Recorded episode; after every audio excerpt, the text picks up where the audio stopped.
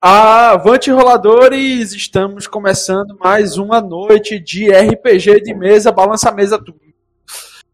Esta mesa de Pathfinder 2, estaremos jogando no cenário de Muang e vamos aqui chamar os participantes dessa sessão, começando com ele, o faltoso da semana passada, o paladino leal e bom com sua cara simpática e amigável, Adson.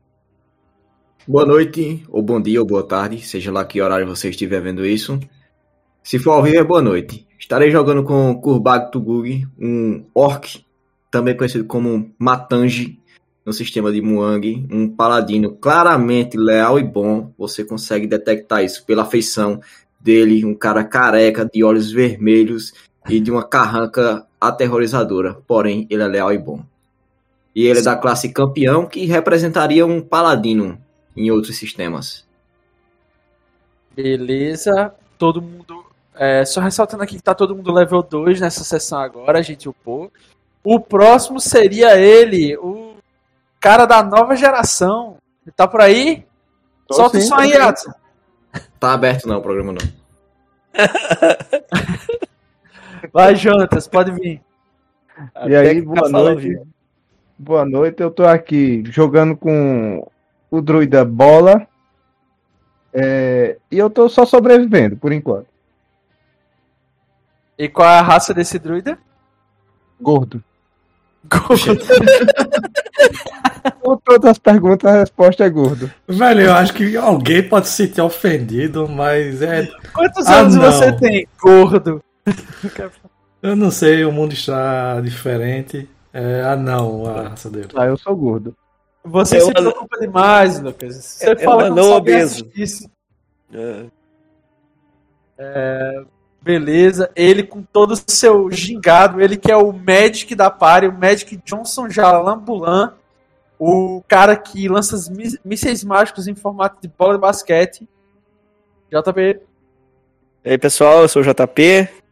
Vou jogar com Jalambulan, um humano da etnia Zenji, que vaga pelas planícies e pelas savanas, e ele é, ele é um, um mago que usa sua magia para tirar vantagem dos outros aí e tentar roubar algumas coisinhas.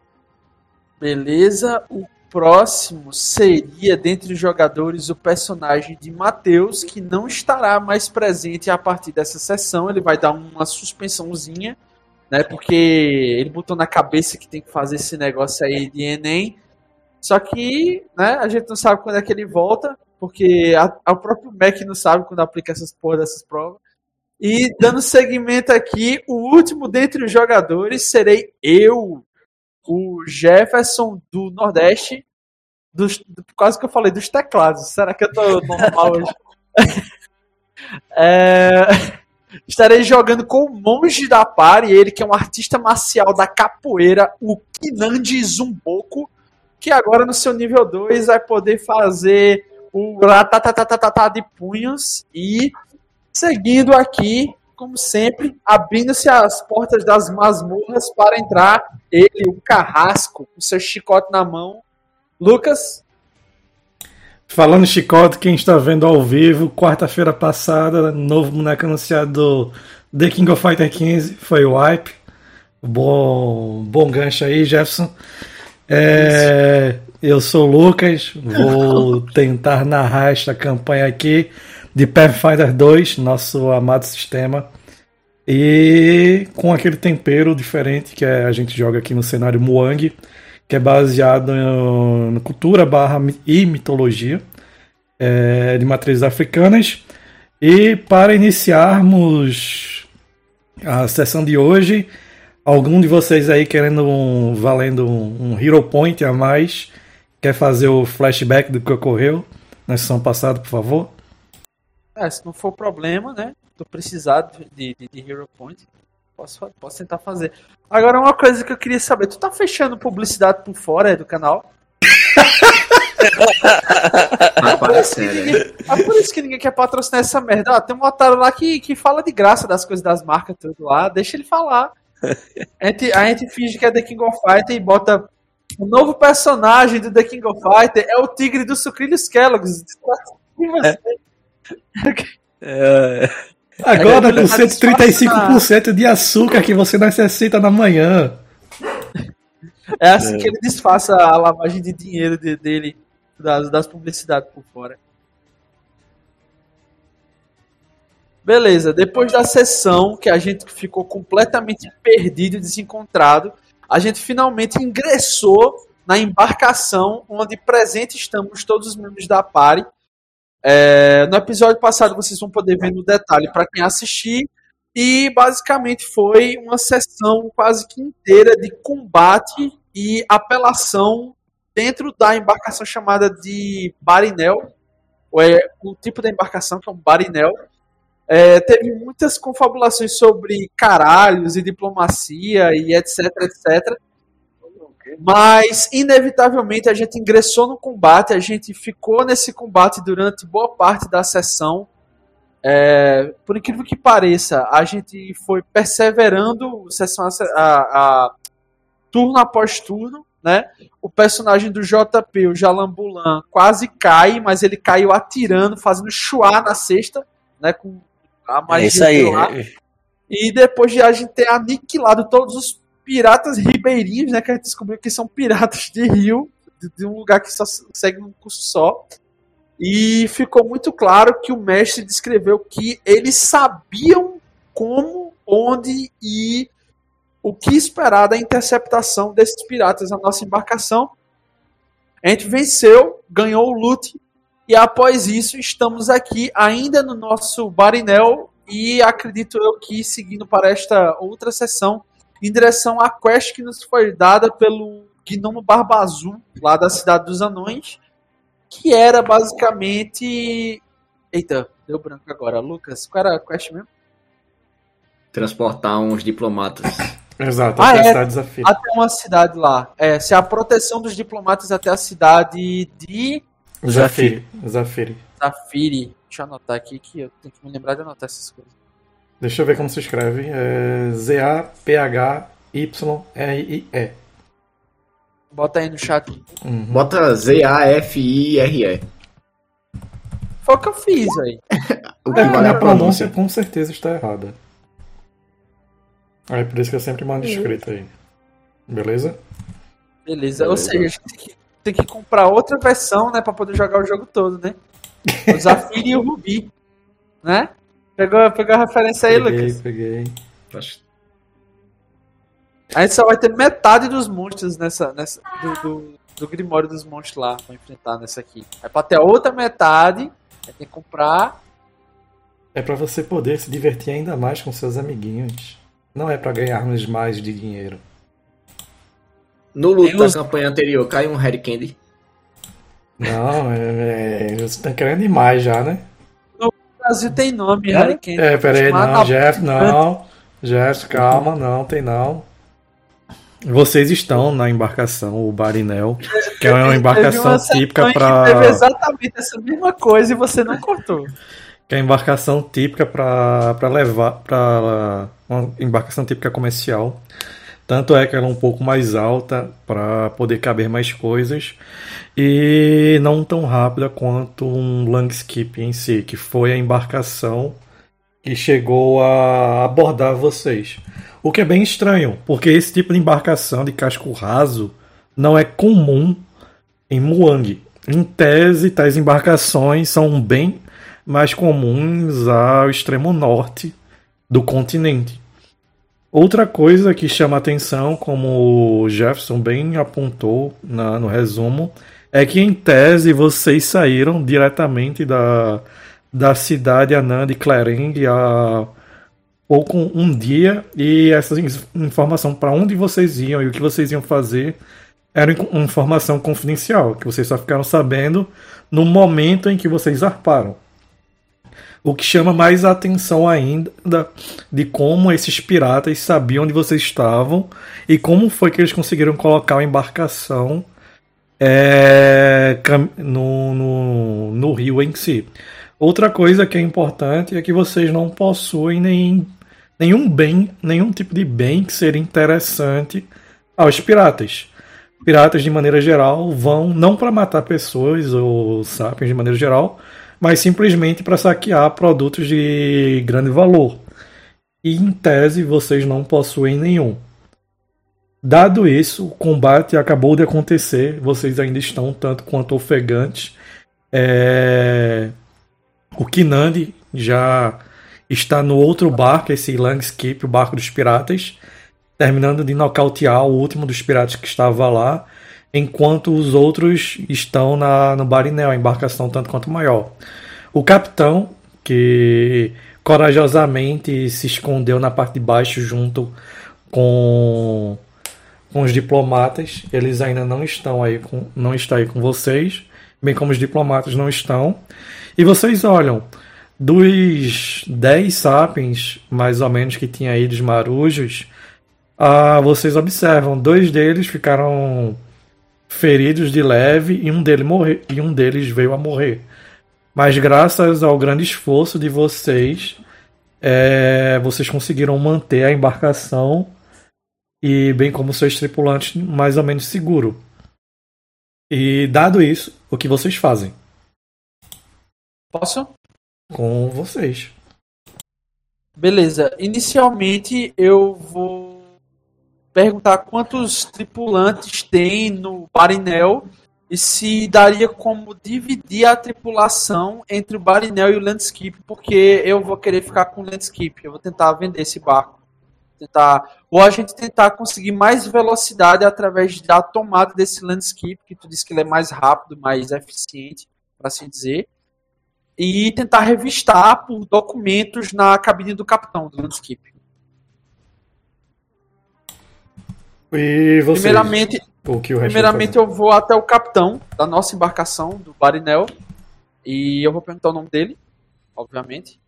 Eu tinha dito na sessão passada o nome dele. Não. Tinha dito, mas eu não me lembro. É, eu também não anotei. Eu deixa eu abrir aqui. Ele olha assim para ti, vocês Sim, é rapidão. Antes de tu fazer isso, tu fala alguma coisa com o pessoal falo só um minutinho aqui. Eu tenho uma frase típica que eu falo: esses malditos gnolls do mar, eles acharam que estavam em vantagem, mas contra os punhos do filho da deusa eles pereceram facilmente. Acontece que é muito estranho eles conseguirem nos abordar assim do nada e numa velocidade tremenda. É quase como se eles tivessem sido enviados, embora eu olho assim para o Jalan, não carregar, não carregávamos nada de valor. É. Tipo, para deixar claro para os outros membros da party o quão estranho foi esse ataque repentino, assim, para deixar ciente que é uma situação atípica. Ah, Mas a, pelo que eu me lembro, a, a, a, a diplomata aquela que, que era meio chefe aí do, dos outros já tinha, já tinha levantado essa questão, né? Que, é, inclusive quando eu pedi pri... pra ela interceder pela, pela diplomacia aqui, que ela disse que não ia fazer isso. É, exato. Ela, ela, ela se. Olha, eu acho que daria pra gente dividir as nossas funções aqui. Você vê que o Kinanda ele já, já fala assim, próximo. Quem é que tá próximo de mim? Acho que é a Chu e o, o Jalambulano. Não, Não todos vocês estão tá próximos, a Chu está um tanto quanto aérea por questões de, de jogador não tá. Mas todos vocês estão próximos.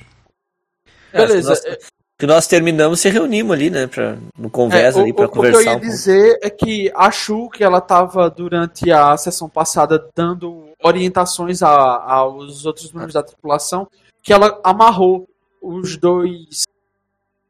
As, as duas os dois barcos em si, tá ligado? Para que eles ficassem flutuando juntos, para que não se perdessem as embarcações ou elas se separassem demais. Beleza. E o, e o segundo ponto é, depois eu vou falar com o capitão sobre a separação e a divisão da tripulação para ver se a gente consegue ir. As duas embarcações. Ah, o capitão o Cobalt meio. meio. Ele não. Parece não bater muito bem da cabeça. Eu, uh... eu não sei se eu tenho diplomacia, deixa eu dar uma olhada aqui. Eu acho que agora nós poderíamos tentar conseguir uma recompensa com a com a diplomata, já que uma, a primeira parte do serviço foi feito já. Protegemos ela do, do perigo que poderia vir. Mas, considerando que eu tava no, no convés em batalha ou tava em outro local? Você tava em batalha. Pronto, no caso, volta pra cena. Uh, Jalan, considerando que o, a tarefa foi dada pelo senhor Almir, eu creio que a diplomata nada tem a ver com a recompensa em si.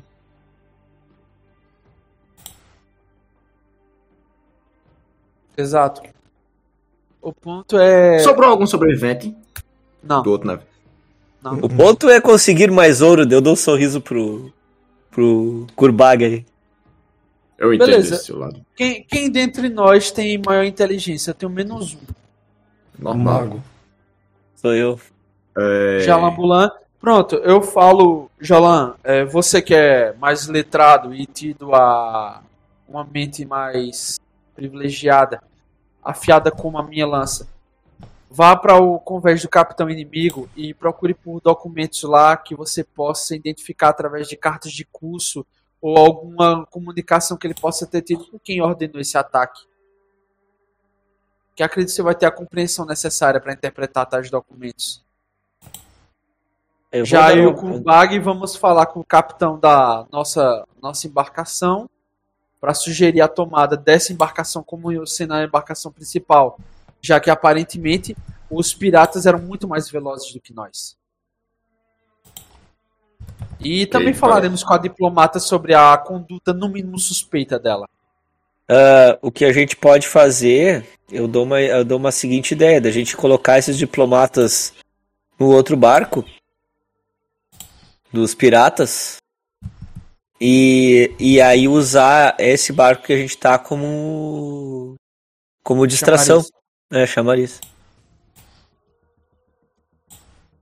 Eu acho que, é um- que era uma boa, uma boa estratégia para desviar o- algum, algum outro possível Eu acho que, emboscado. seria, acho que seria interessante a gente investigar primeiro, porque se a gente tiver alguma carta de curso ou rotas que esses piratas usam, a gente pode só desviar deles, tá ligado? É, eu pensei mais também na questão do, da velocidade, né? De chegar mais rápido até o nosso Ah, destino. também. Tem esse ponto, sim, sim. É por isso que eu achei por bem a gente tomar essa embarcação. Hum, mas Bem, aí, é, vocês querem levar os dois navios? Não são bem navios, né? Mas sim. não, a, a, ideia, a ideia seria. Eu, eu acho que a ideia era nós com os diplomatas lá no, no barco dos piratas. E esse outro navio aqui, né? Segue Eu o curso dele e, nós, e, nós vamos, e nós vamos na frente. Eu não sei velejar. Aí que entra a minha próxima pergunta, é exatamente essa. Eu sou um homem de terras, não de mar. Eu também. Eu também. Acho que eu não sei nem nadar, velho. Vamos ver. É. Beleza. Bem, eu não. saber que eu tenho, eu tenho acrobatismo e atletismo alto. Eu posso até aprender enquanto eu caio na água. Nós podemos, nós podemos checar com o capitão se ele quer troca- fazer a troca de barco. Também, também. Eu vou lá procurar então esses documentos aí. Vamos ver se a gente acha alguma coisa aquele navio lá. Vá na paz. Amém. a palavra em Tá vendo? Lá é bom.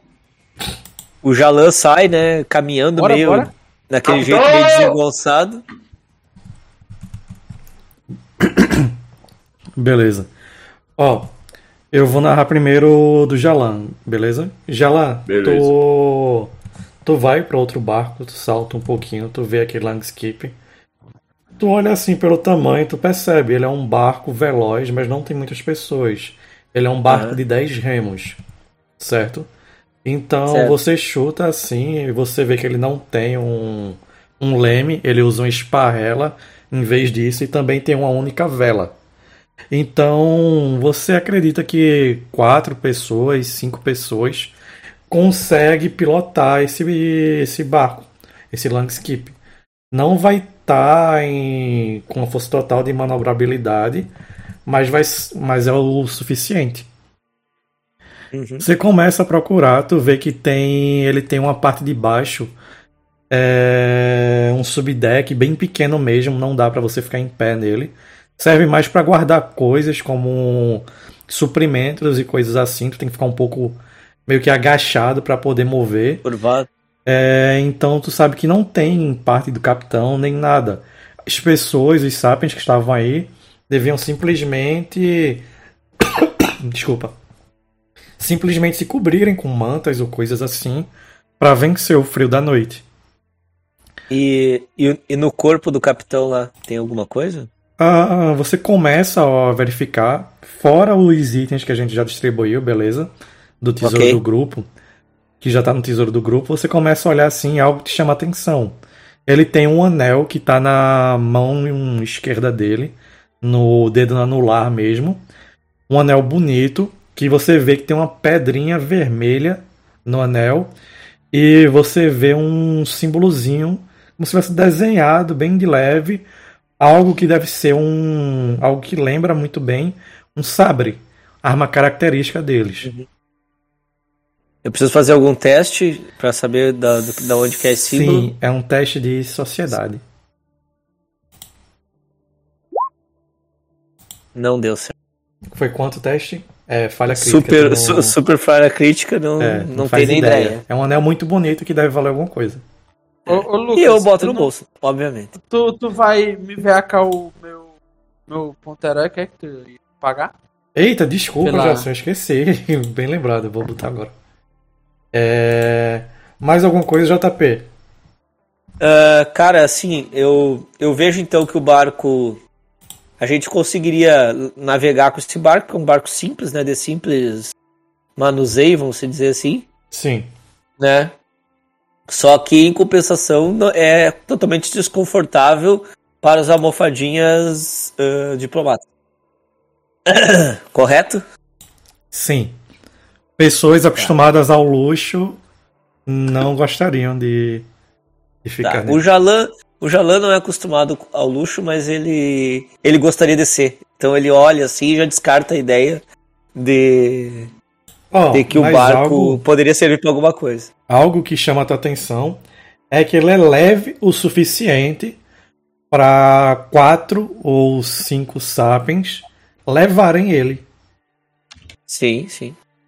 Não realmente pilotar, tá ligado? Mas em terra, levantar, Aham. suspender. Uhum. Um barco viking. Exatamente a ideia. Um Aí langskip. eu. ah. Tranquilo. Eu Be- volto lá pra, pra, pra, pro, pro Barinel lá então. Uhum. Nisso, quando você. Quando, enquanto tu vê, verifica isso. É, JP, por favor, anota o anel, por favor. Na tua ficha, é importante. Vou botar aqui anel, anel do capitão.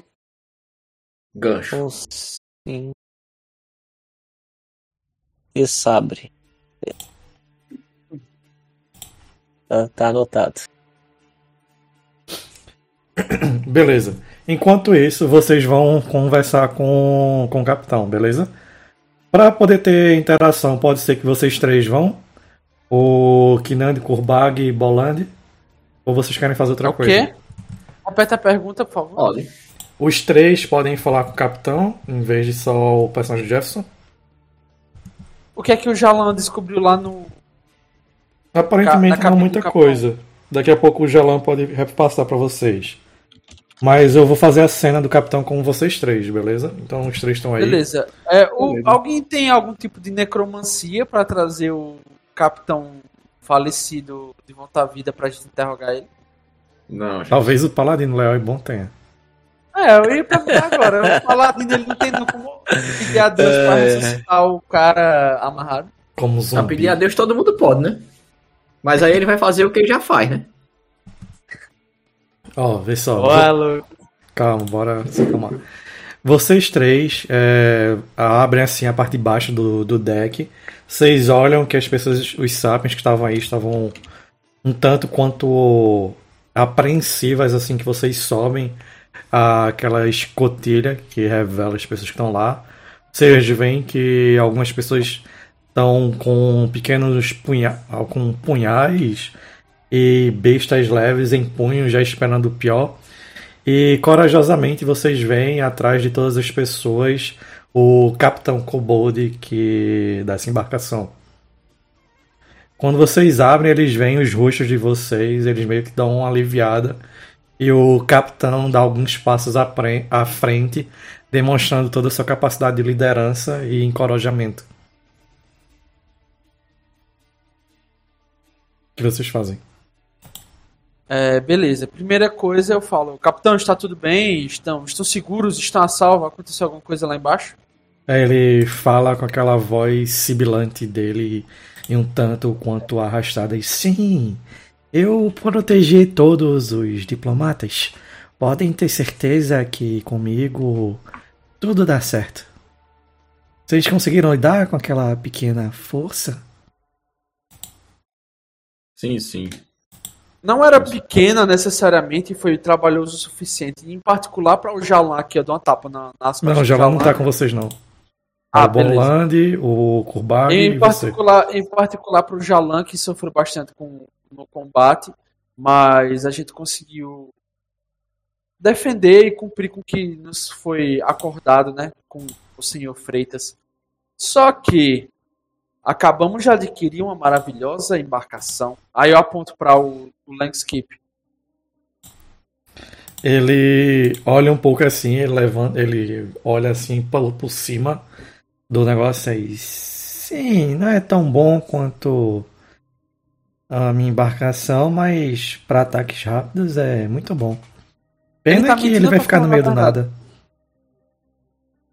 Ele tá mentindo, tá Ah, falando a então. verdade. A verdade? Aparenta é. ser a verdade. É porque o Lucas disse que a embarcação Langskip era superior ao Barinel. Na cabeça dele, a embarcação dele é melhor. Ele é o próprio Ah. capitão, pô. Ele vai negar isso. Ah, beleza. É, mas assim, capitão, ainda assim, nós somos agora os detentores da posse. É, minha tribo não é muito tida a posses é, de um só indivíduo, mas sim uma posse comunitária de todos os bens. É por isso que eu divido com os meus associados. Mas Péssima escolha. eu gostaria de saber se o senhor, eu pego a minha lança assim, cravo ela assim, é, bato com a, a ponta dela, não a ponta pontiaguda no chão, mas ó, tipo assim, Uhum. para demonstrar, demonstrar uma certa força tribal. E o senhor teria a expertise necessária para analisar a carta, as cartas de curso dos nossos atacantes? É, se eles tiverem, sim.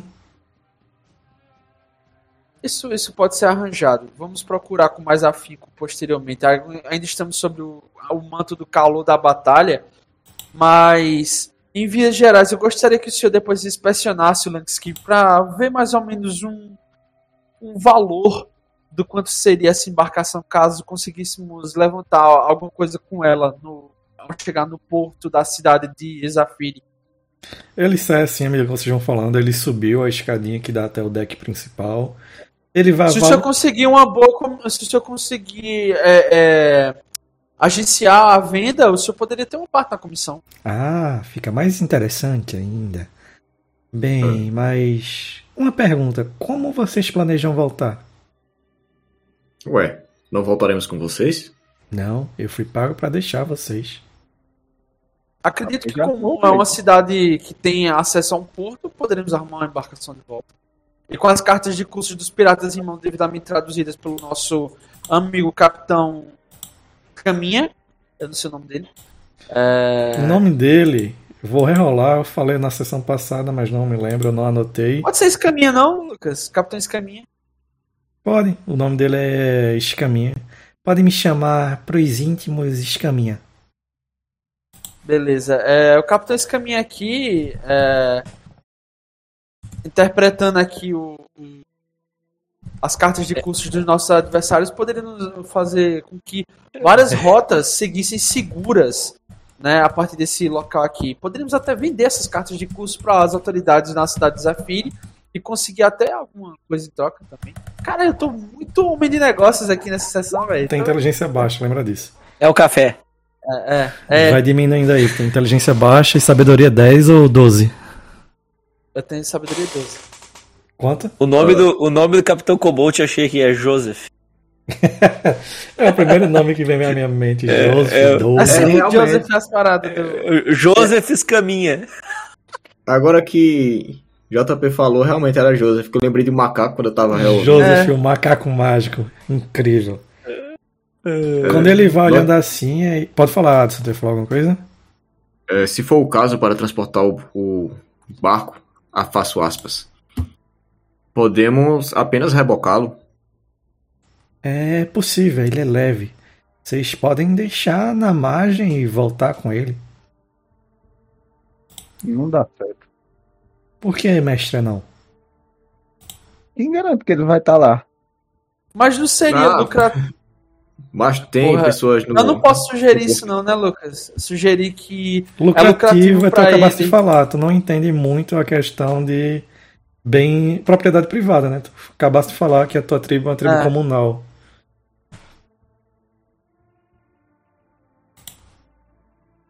Mas não poderíamos deixar ele simplesmente aí. Bem, é natural, vocês- é natural, a natu natural na natureza. É, capitalismo! Não desperdiçar, Ah! não desperdiçar o que os, os, os deuses nos dão. Seria, seria, seria bom se aproveitar dessa dádiva também, né? Aí, pode falar, Jean, tá completamente aí, por favor. que a gente vai ficar vai ser a do porto mesmo. A gente não vai mais lá dentro, não, né? Bem, eu acho que vocês vão seguir a Nordeste ainda há bons dias. Porque tem alguma rota de, de, de rio, alguma coisa nessa direção para onde a gente vai?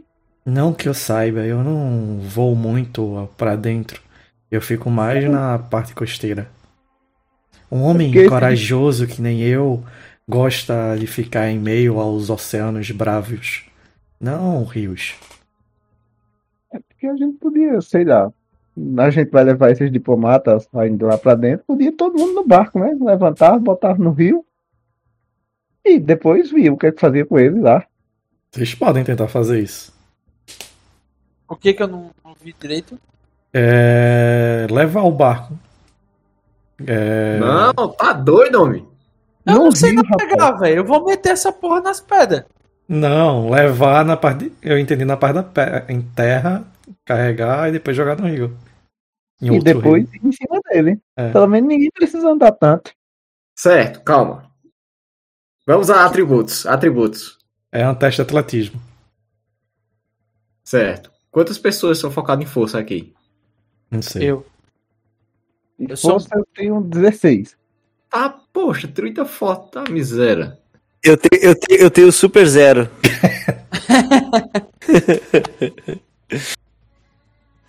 De- 10 de força tenho. É, Vamos descer mais o rio e analisar a rota. Acho que seria o mais ideal. Aí nós vemos se trilhamos por terra com o barco ou se deixamos no porto, pagamos a taxa e recolhemos na volta. É, bem, eu não sei se lhe informaram isso, mas não tem porto. Essa rota aqui não é utilizada. Vocês estão vindo aqui pra ninguém saber que vocês vieram por aqui. Mas deve ter alguma cidade onde a gente vai aportar, né? Não Ah, que eu é. saiba. Os diplomatas vão ficar vagando a esmo. Vocês vão Um seguir a. Nordeste. Ninguém sabe que vocês estão aqui. Bem, ninguém deveria saber. Tem um braço de mar, não, entrando no continente adentro nessa área. Não que eu saiba. Então Mas- não sabe nada esse- esses caminhos. Não, É, eu sou é um homem bravo do mar. Não navego em rios. Então por que que a gente. Cara, não posso sugerir isso. é a Lucas, porra do diz, diz alguma, diz alguma rolagem aí que eu possa sugerir e fazer um contrato com o capitão. Nenhuma. Ele- Você acabou de falar que culturalmente você não sabe disso.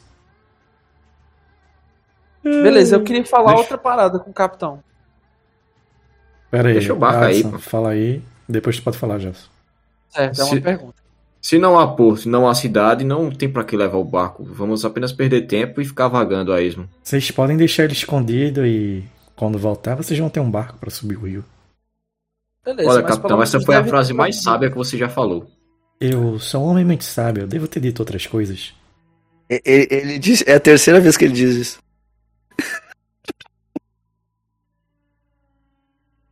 É. Tá afirmando demais. Tá afirmando demais. O- Vou pegar as cartas.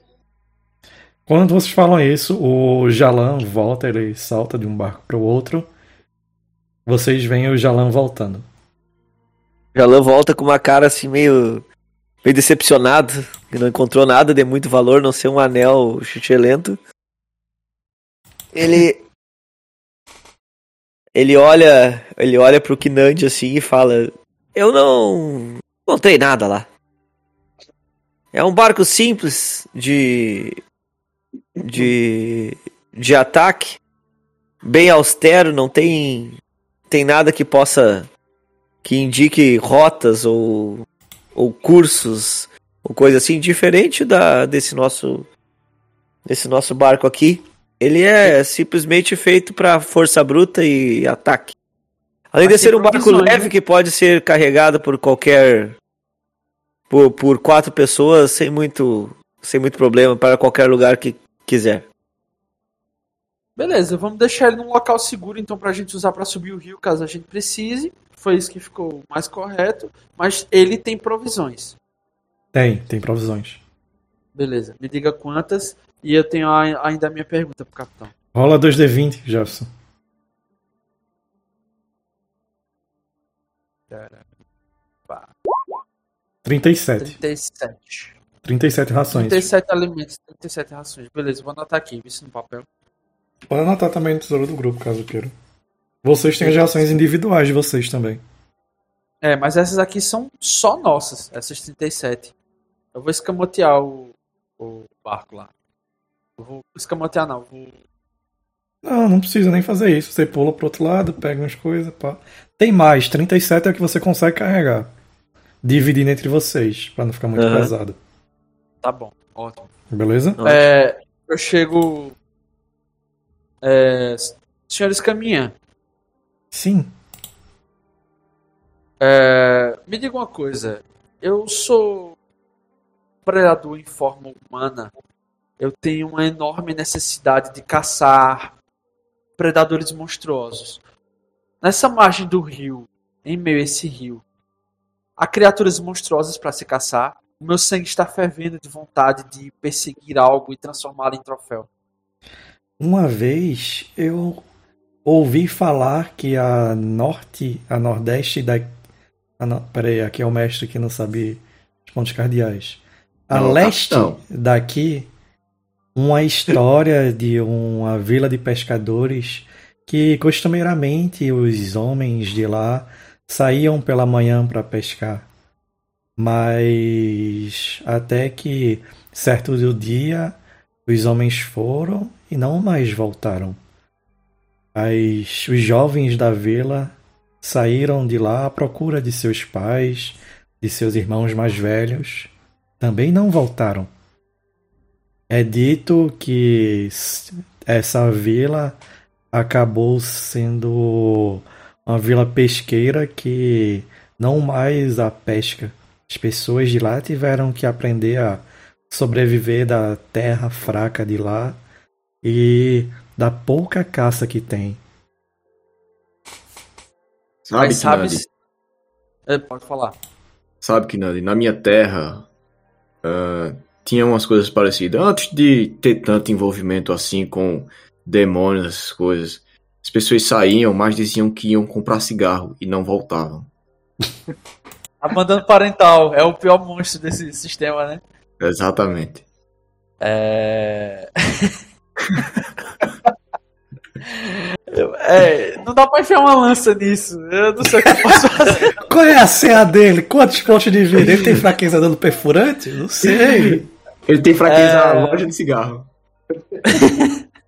Eu tenho fraqueza da criança enchendo o saco, né? O cara vai embora só. É, deixa eu ver aqui. E nessas águas, nesse rio, existe alguma besta aquática que eu possa caçar? Lucas, dá uma olhada aí no, no bestiário enquanto isso. É uma pergunta. Não, ao leste tem, ao leste tem, foi o que ele falou. Não, eu quero caçar alguma coisa no rio aí, alguma A leste tem um zero, rio e tem alguma coisa no rio. Acabou Beleza, de ele- caçar um corvo, cara. As, as- a minha pergunta vai se aprofundar. Eles sabem o que foi que, que fez isso com esses, esses pescadores? Há ah, rumores que um, um antigo monstro da lacustre habita aquele local. Mas Monstro ninguém... lacustre? É de rios, água doce. Sim, mas. mas Você poderia me dar mais informações? Ah, não, não tenho muito. Acho que é um bom ponto. Navegue ou caminhe, acho que dois dias a leste daqui. Você encontrará uma pequena vila pesqueira. Nossa, matar uma criatura como essa seria salvar muitos humanoides e com certeza um feito digno de um filho da deusa. Eu. Eu ouvindo, eu ouvindo o Kinand falar, eu dou uma olhada pro, pro bola assim, né? Ver, se- ver, ver que cara que ele tá. Ele é provar o cara caçar a vida selvagem, assim, isso aí. Eu tô. Sei. pago aqui. Monstros não fazem parte da vida selvagem, eles podem ser eliminados e não afetaria nada no ecossistema. Isso é Mas- comprovado. Inclusive, isso é são uma frase do que merecem ser preservadas. Eu só dou uma olhada, assim, o Jalan, o Jalan é, fica só observando. Um predador não natural fora do seu local de origem, ele é um problema natural. Eu falo isso pro, pro João. Ah, quem disse? Não, mas eu nem falei nada, cara, eu só olhei pro bolão. Tu tá instigando o gordinho contra mim, porra? Ô Lucas, eu vou eu vou tentar rastrear alguma, alguma criatura marítima aí pra eu Por enquanto dar não umas, tem como. umas Vocês então vão seguir? Vão fazer mais alguma coisa? Ah, acho que vamos seguir com o barco agora, né? Vou levar esse diplomata uma vez lá pro. Beleza. Alguém vai querer fazer alguma coisa enquanto isso? Não, eu vou ficar com o capitão é, vendo ele interpretando as cartas de curso do outro barco pra ver o que, que ele, o que, é que ele diz. Ó, quem tiver sobrevivência treinado pode ficar um tempo com o capitão e aprender a, o mínimo necessário para velejar. Sobrevivência. Pode, pode jogar? Tu tens treinado? Tenho, T4. Pode sim, pode jogar. Só precisa ser treinado. Bolande, você passa praticamente todo o dia junto ao capitão e ao Kinandi, o Azimar do grupo. E você observa que o Kinandi não aprende muita coisa com o que o capitão Eu fala. enrolei. Tu tem, tem que ser treinado, tu tem treinado. Ah, então. Não, não. Ah, então. É... E ele, e ele é caçador ainda, hein, cara. Tu não tem sobrevivência treinado, velho? Treinado eu tenho, não.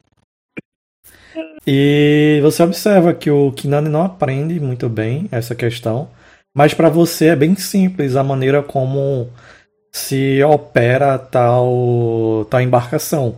Você observa que a outra que está sendo escoltada por vocês, ela não tem um leme que nem esse barinel, ela tem só uma esparrela, que é um que é um objeto que apenas se move no eixo X e Y certo? Então ela só vai para um lado e para o outro. Ela não é uma um, um leme, um volante, tá ligado?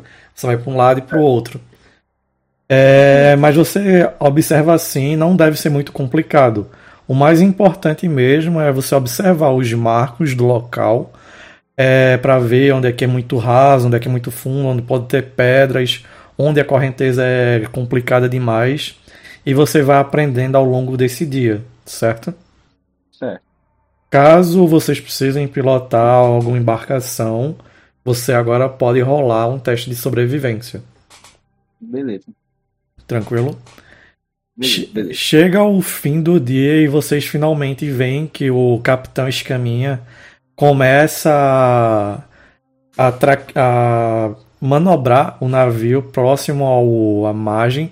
Ele não se aproxima muito, dado que o Barinel é uma embarcação de casco profundo, por assim dizer. E vocês observam que é chegado o destino final de vocês. Os. Desculpa. Os. Os, an... Diplomatas. an- os diplomatas, obrigado, JP. Os, os diplomatas começam já a se aproximar de vocês. Vocês veem eles já pegando a- os equipamentos deles de viagem, os cajados de viagem, é, verificando também os demais equipamentos, pegando suas capas de para se protegerem do frio da noite que já, já começa a cair. Também como vocês observam que eles já pegam algumas algumas rações de viagem, distribuem entre si e vocês observam, eles já estão se preparando.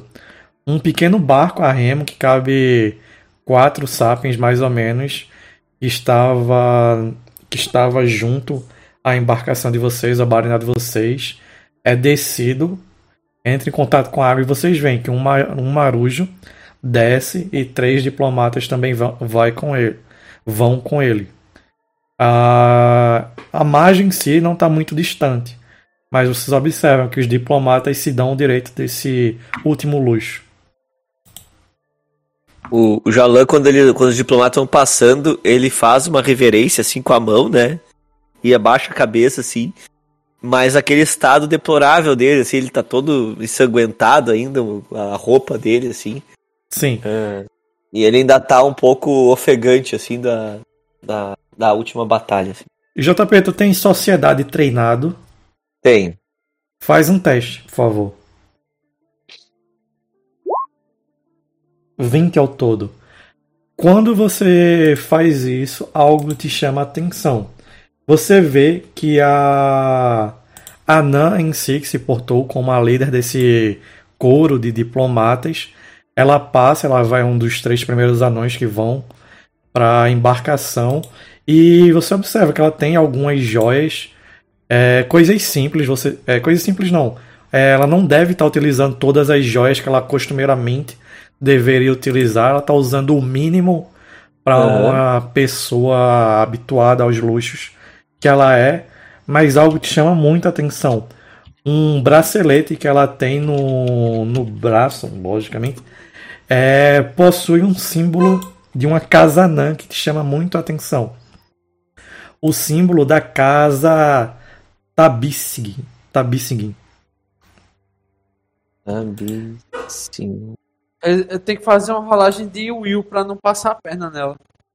Essa casa é nada mais, nada menos do que a casa do atual rei de Clareng, a segunda mais importante cidade anã.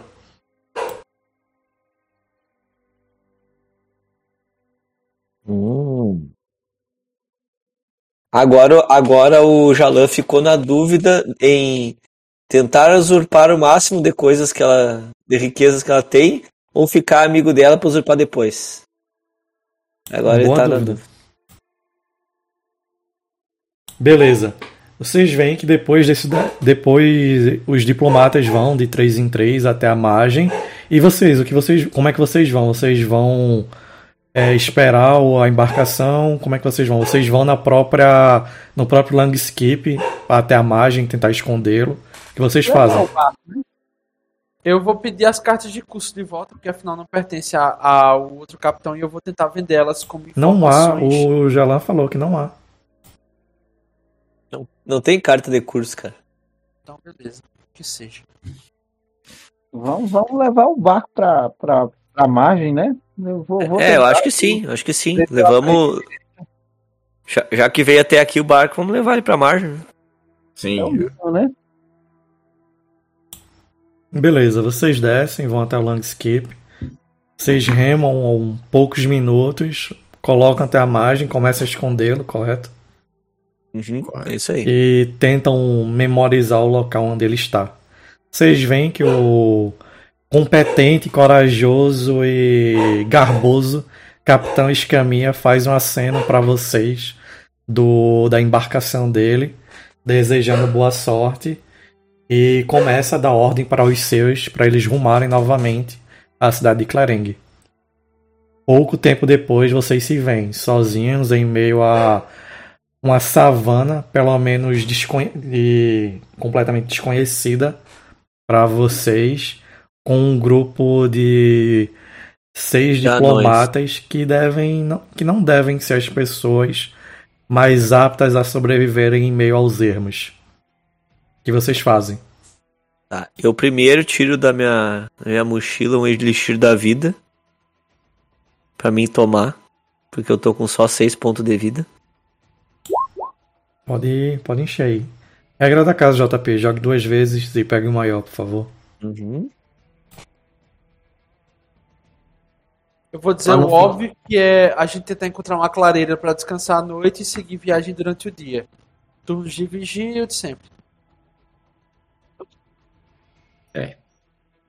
Beleza? Vocês começam a fazer fazer isso e Bolandi, algo que te chama a atenção quando você vai. Quando você. Vocês começam né, a armar o acampamento.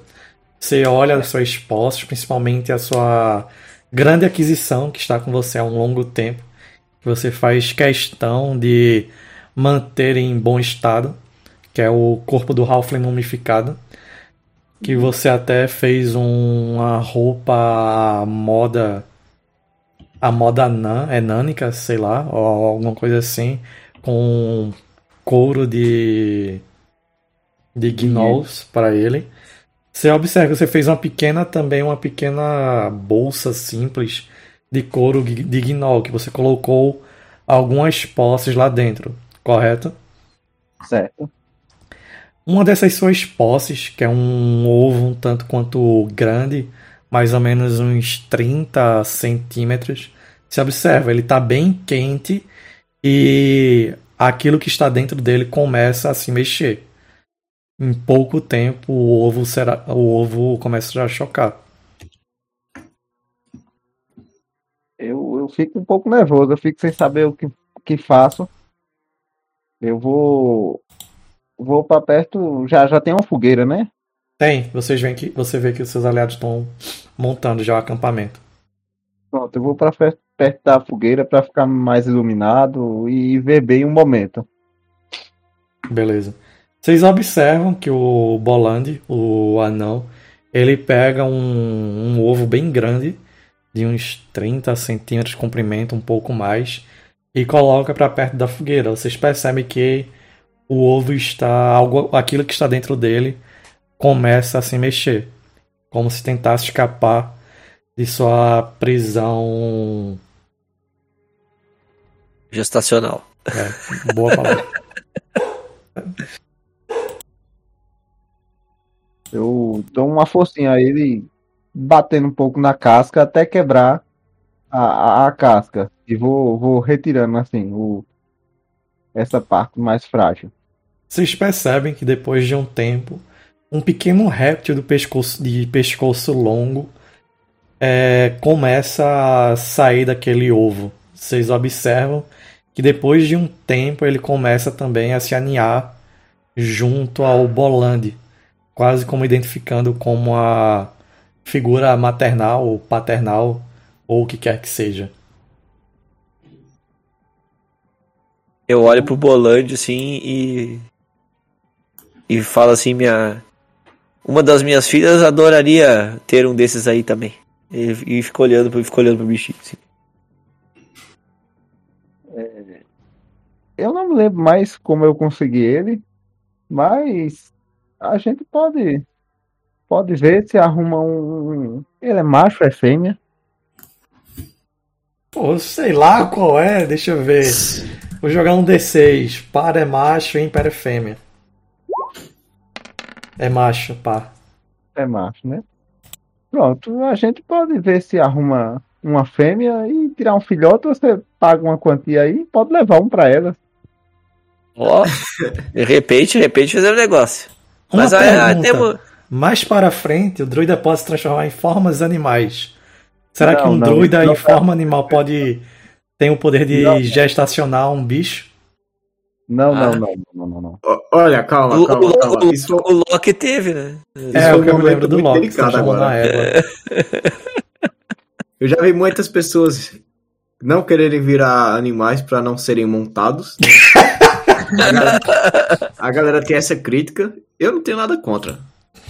Mas colocar, se transformar em um animal para fazer uma cruz é a primeira vez que eu ouço essa sugestão. Hein? É, é Lucas com as coisas dele aí. Não, não, não. Já, já que estamos falando de negócio, o pessoal tá cheio de negócio aí, vamos, vamos esperar um pouco, né? Mas veja. é, se você puder salvar uma espécie da extinção. Vai argumentar nessas, nesses termos. Aí é bronca, né? Eu não tô nem aí, que seja extinta essa merda. Depois do nascimento aí, cara, eu queria dar uma olhada onde é que, onde é que tá a princesinha do, dos anões ali. Você observa que ela é meio que o centro do, do grupo dela. ela já começa a armar uma, uma, uma barraca para ela. Você observa que dois dos anões que estão com ela, eles portam espadas curtas e estão meio que como se fossem os guardas dela. Mas algo que é nítido a todos vocês é que eles não estão acostumados a esse ambiente. Provavelmente eles estão acostumados a um ambiente mais palaciano, por assim dizer. E o lugar esse que a gente conseguiu, Lucas, para armar o acampamento, como o lugar é que ele onde é? vocês estão é tipicamente uma savana. Vocês observam que a grama é baixa em si. A temperatura já começa a cair. Um lugar ou outro vocês observam que tem aquelas árvores um tanto quanto maiores, mas a copa dela é meio que aberta, então vocês não conseguem se proteger totalmente do, do sol, caso tenha que utilizar para isso.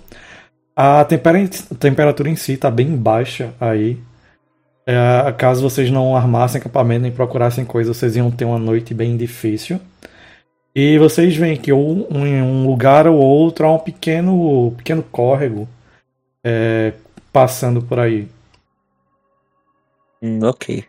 Ô, Lucas, eu o queria- Jalan vai chegar. Pode, pode, achei- fazer a ação, faça a minha por último. É, eu, vou- eu, vou- eu queria só chegar perto dela lá e perguntar se está tudo ok, se precisa de alguma coisa. Ela olha assim pra ti. Faz um teste de. de diplomacia pra mim, Gerson. É, JP, é como se fosse o, Aham. o teste de peraí. reação dela. Tá, beleza. Deixa eu fazer um teste de diplomacia aqui. Diplomacia, beleza. Foi quanto o teste? 21. 20 olha assim aí. Senhor Jalan, correto? Sim.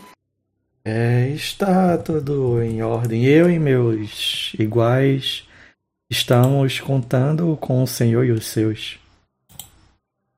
Nós vamos organizar aqui a segurança da volta do acampamento. Ah, sugiro que não se afastem muito do, do- da fogueira para poder passar uma noite tranquila. É, tenho certeza. É, se vocês fizerem um bom trabalho, como eu espero que vocês assim o façam, eu é, informarei aos meus senhores.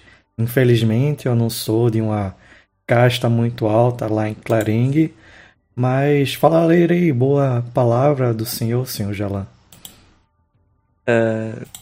O Jalan é do- das planícies de, de Mugumo, então o local desses como esse aqui eu, eu domino muito bem. E tem o nosso caçador mora ali, o Kinandi, que com certeza não deixará passar nenhum animal por ele.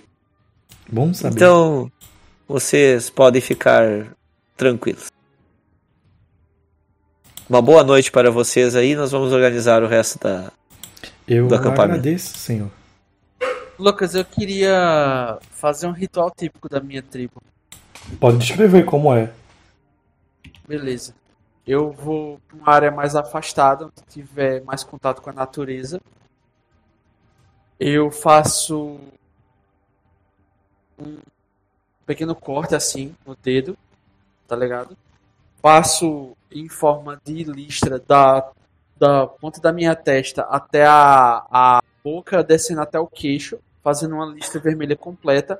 Coloco a minha máscara cerimonial e começo a rezar a tribo dos céus, pedindo por, por orientações na caça.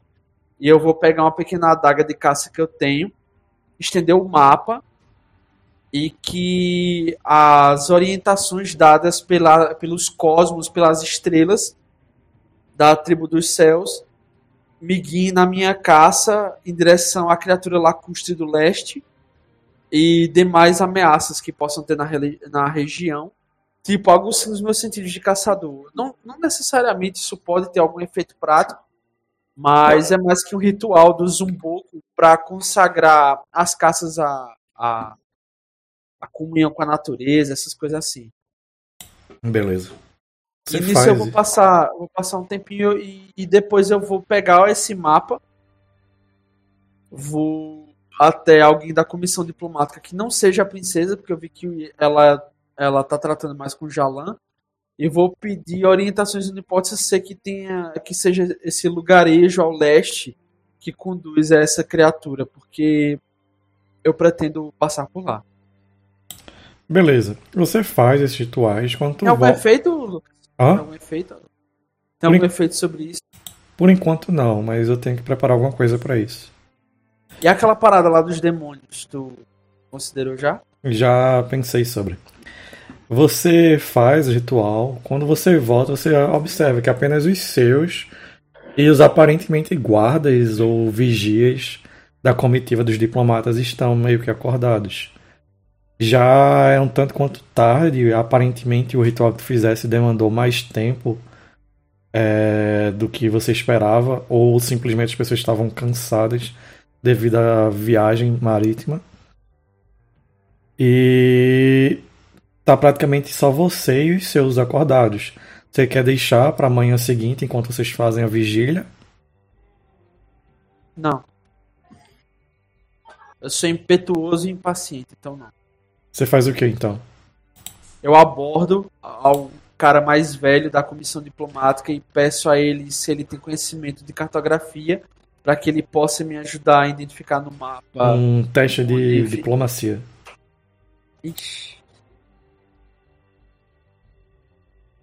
Lá. Diplomacia.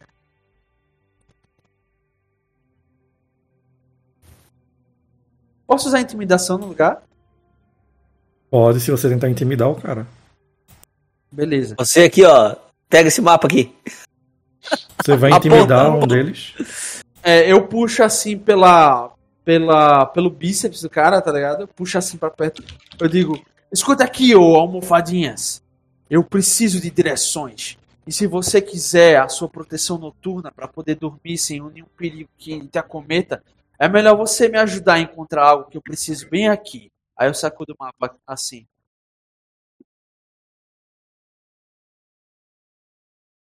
Não tenho diplomacia. E também não tenho um trato muito Deu 14 ao todo, né? Ah.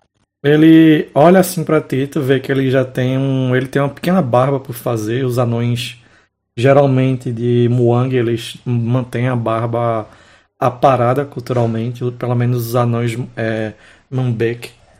Assim que tu faz isso, puxa ele, ele já te dá um empurrão mais ou menos na altura do peito. Você observa que ele leva a mão instintivamente à, à bainha. Ele olha assim pra ti. É melhor dormir, é, humano. Zenji ou sei lá qual tribo você pertence. Amanhã de manhã trataremos melhor e olhe seus modos. Vocês estão sendo pagos para isso. Kumete. Eu faço assim com a.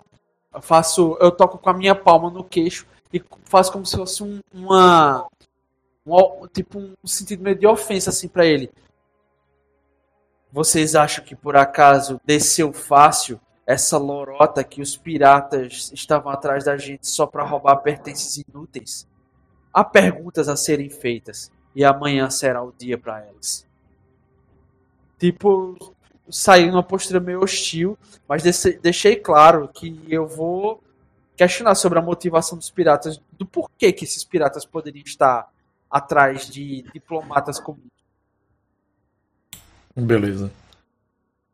É, como é que vai ser a ordem de vigília de vocês? Vocês vão fazer?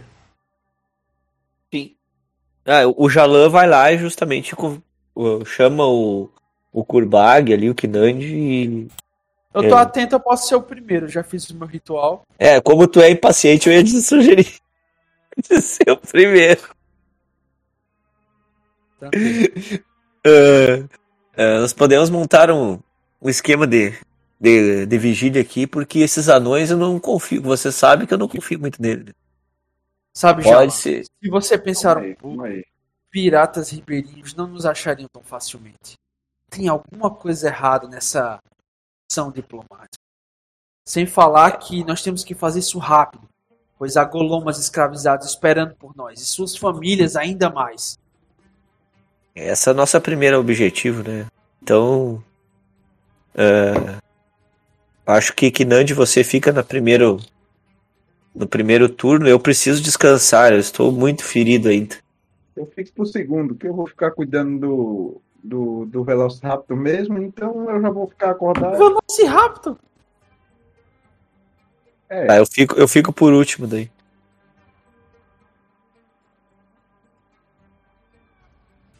Sim, sim, sim. Repita. Não, escutamos, escutamos. Beleza. Depois do, do Bolando vai ser quem? Eu. Beleza. Por teste de percepção. Pode falar, JP, eu te interrompi. Eu fico por último, eu fico por último. Uhum. A ficha de vocês bugou. Não. A minha tá normal.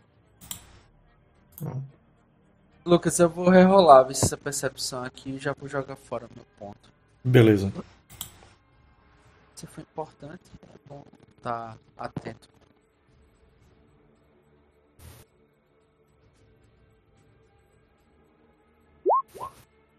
Você escolhe 9 ou 9. Eu não vi o segundo resultado, ainda não saiu aqui pra mim. Aqui saiu e foi 9. É, o Roll20 é uma merda, velho. É, é, é a, a parada aleatória mais repetitiva que tem. Vai gastar o segundo Se ponto heróico? Não. Vale a pena. Beleza. Você começa a fazer a vigília, tá bem escuro mesmo. Mesmo você sendo um Azimar, um, um humano com sangue divino, ou ao menos é disso que você diz, já que acredito que o fato, sua real, sua real origem, acho que poucos ou ninguém deve saber. Só eu e meu pai. Uhum. Você começa a fazer a vigília, os seus aliados começam a descansar, você se aproxima da fogueira, fica olhando para ela, fica olhando para Não, eu tô Pra- olhando pras estrelas. Eu me pronto, fica olhando estrelas. para as A, estrelas, conste- a constelação da, da mãe aranha. a Nancy ou um dos nomes que ela tem ou simplesmente a avó aranha para para outros. Você fica observando enquanto você escuta o estalar da fogueira em si. Até que você escuta alguns passos vindo um pouco a oeste de onde você está. Passos claramente despreocupados vindo em sua direção. Você olha na direção? Posso me colocar em prontidão? Você olha na direção, se coloca em prontidão e algo que chama a atenção é que tudo ao teu redor está muito escuro, mais escuro do que a noite mais escura que você já tenha visto.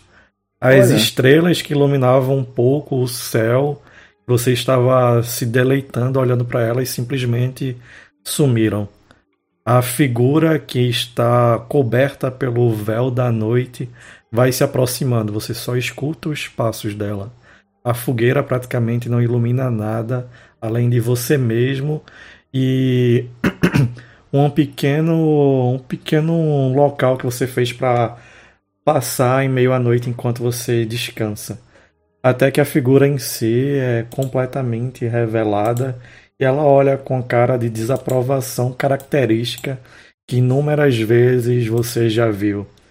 Ela em si continua tendo seu porte altivo, sua armadura muito bem trabalhada e ele mantém nas costas sua espada característica de duas mãos.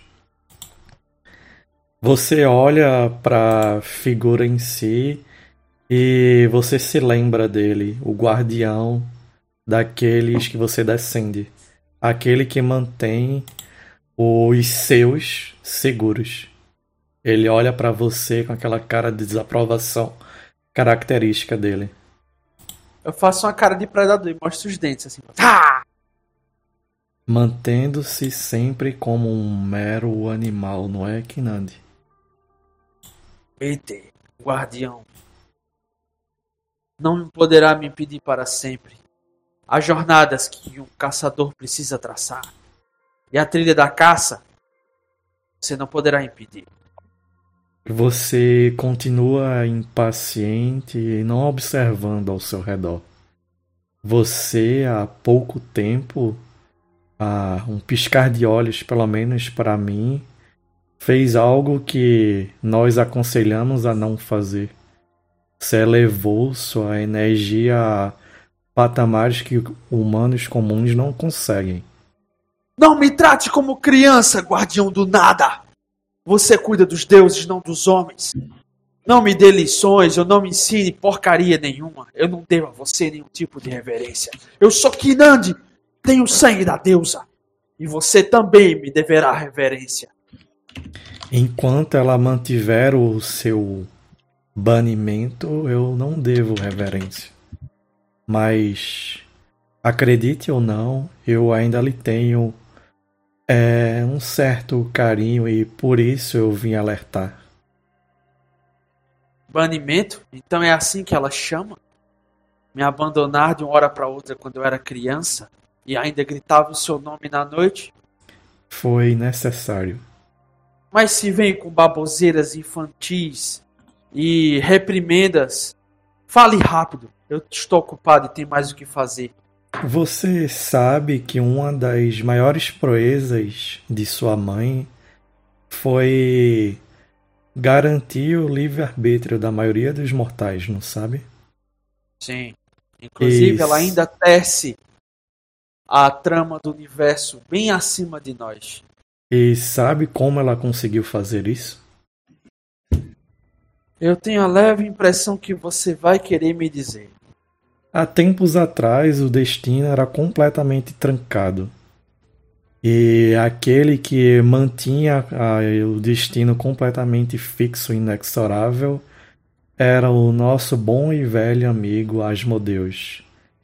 A sua mãe, a Nancy, roubou as correntes do destino dele e refugiou, evitando a inexorabilidade deste, permitindo que os mortais tivessem o livre-arbítrio.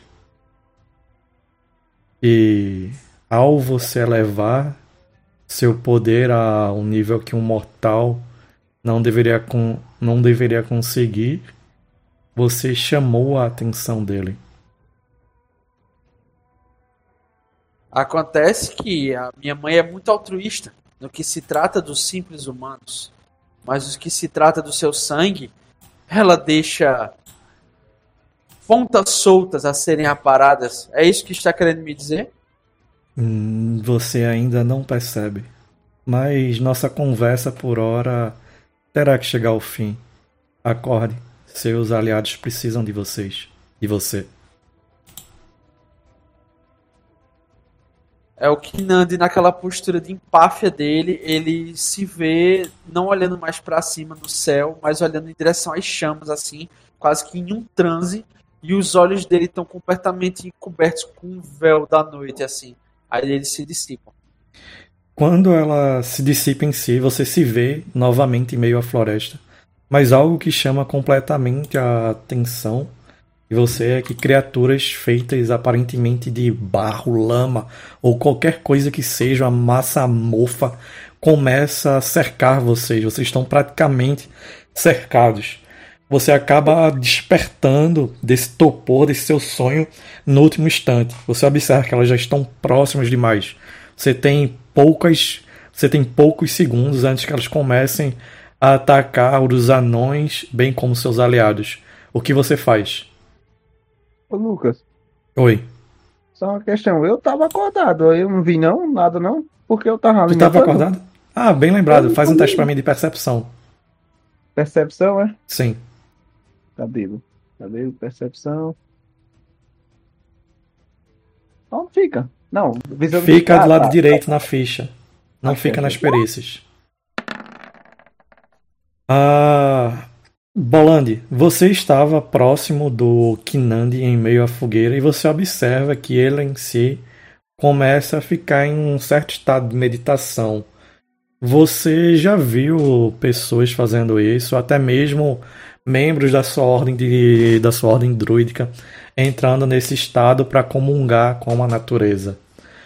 Talvez o que não DC não esteja comungando com as forças da natureza como é comum entre os seus, mas que a mente dele ou a alma dele não está mais no plano primário, isso é claro. Você mantém-se sua vigília enquanto você cuida do seu pequeno réptil. Até que você vê algo que chama muito a sua atenção. Enquanto você cuida do seu pequeno, você vê uma distorção em meio ao plano material, quase como se gargantas, quase como se bocas rasgassem a realidade e saindo desse local um grupo de massas amorfas. Você observa assim, eles estão saindo por todos os locais, rastejando, espalhando toda a corrupção por esse local. O que você faz? Você tem um pouco mais de vantagem frente ao Kinandi. Eu começo a gritar: acorda, pessoal, acorda, acorda. Kinandi, quando você volta pra si, você observa o Bolandi gritando acorda, acorda, enquanto ele vai pra perto de seus aliados fazendo isso. Quando você uma dá si, careta de raiva de que, tipo, eu, eu me deixei provocar pelo guardião. Ou, senti como se fosse uma completa perda de tempo do que ele tá falando, tava falando e acabou me distraindo da minha missão. Aham. E Quando você faz, faz isso, você tem, tem esse pensamento, essa conjectura. iniciativa. Aham. Bolando, você sai acordando todo mundo. Calma, calma, calma. E quando o Bolando começa a acordar todo mundo. Deixa eu liberar aqui. Cadê? Deixa eu limpar. Por favor, senhores, rolem iniciativa. Bolande, você tem direito ao turno surpresa. Você age antes de todo mundo. Eita. Beleza. Iniciativa. Clica no teu token, Jonathan. Deixa ele selecionado, vai na tua ficha, tu vai ver que tem lá direito iniciativa. Ô, Lucas, eu já tinha rolado iniciativa, deu 17 a minha. Eu não sei se quer usar o que é que eu... Joga de novo, se for mais baixa, você bota 17. Lado direito. Eu não sabia que vocês não estavam com HP cheio. Não. Eu não tô. Eu Tô É. com 11 e tô ferido 2, se eu não me engano ainda. Nossa. Se eu soubesse disso, bicho. Eu não sei não, né não. Eu usei, eu usei as, as poção do. A minha e a do. Deixa eu abrir aqui a ficha que eu vejo não. pra ti. viu? É do lado de percepção, pô.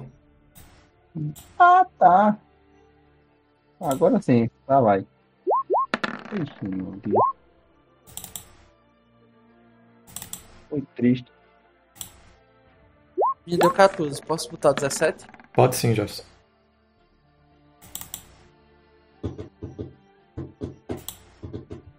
São criaturas feitas de sombra ou são feitas de lama?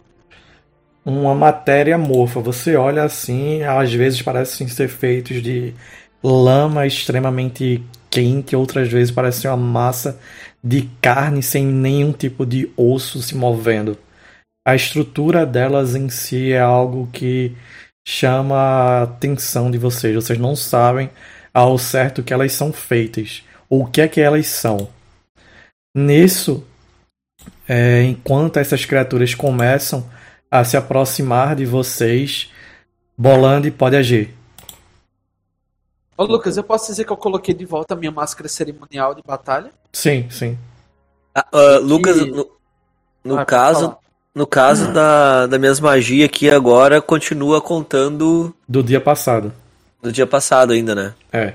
Tá, beleza. Eu vou, eu vou, como eles são de lama, eu vou usar os mãos planejantes neles. No mais próximo que tiver de mim. Eu tenho uma magia só. Beleza. Beleza? E, e truque mágico bastante. Posso jogar? Ma- marca qual que tu vai jogar o que tá mais ao sul? Esse daqui? É o mais próximo, o mais próximo. Esse de três, realmente, né? Beleza. Ele chega lá, pega. Quatro, um cone de 4 metros. Joga a magia, por favor, pra ver qual o teste que ele faz. Faz um teste de reflexo, é, é fogo, né?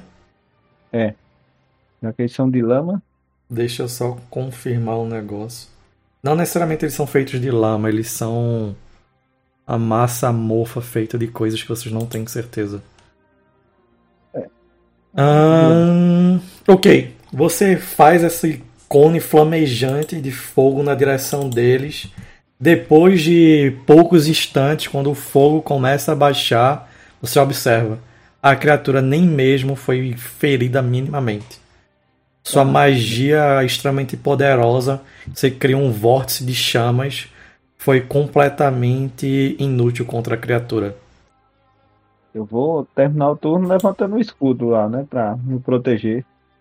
Beleza. Kurbag, você acabou de ver aquele, aquela grande. Aquele, aquela magia de chamas produzida pelo Boland sendo completamente. Se mostrando completamente inúteis, inúteis essas criaturas. O que você faz?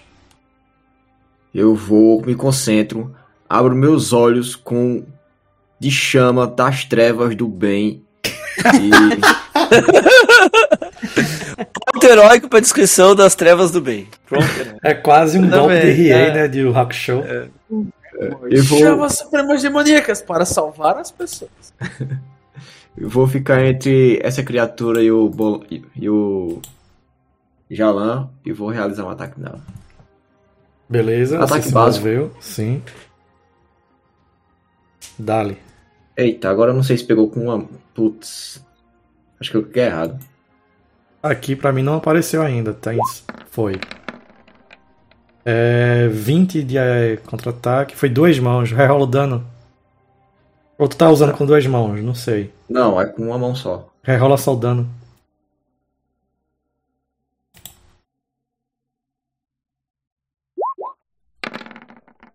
Beleza, 4 pontos de dano. Você vai contra a criatura. Isso é só corte, né? Tu não tá usando nenhuma habilidade, correto? É só corte. Você vai contra a criatura e você desfere um golpe poderoso.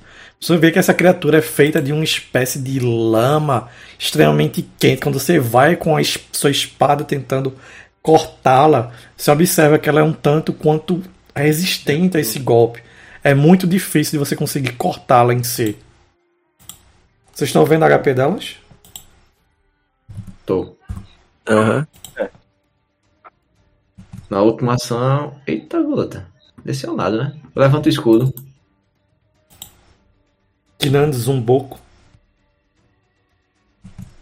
Beleza, eu quero fazer.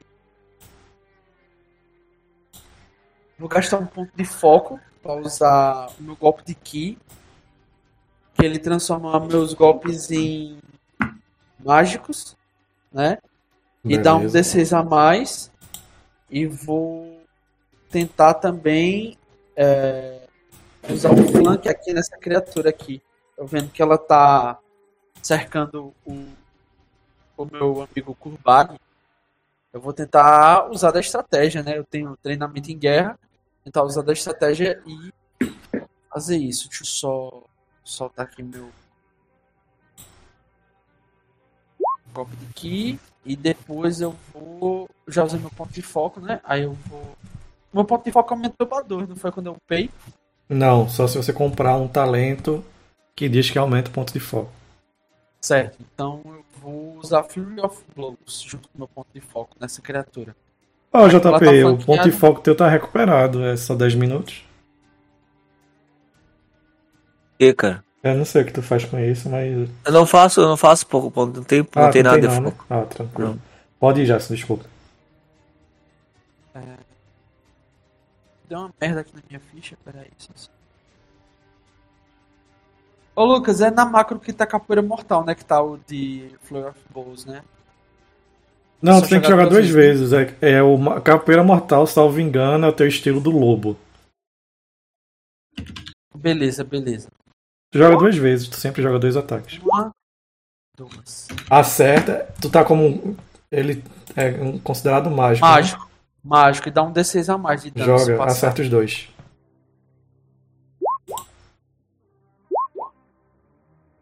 Eita porra. Pera aí, tu clica- clicasse em crítico, porra. Não.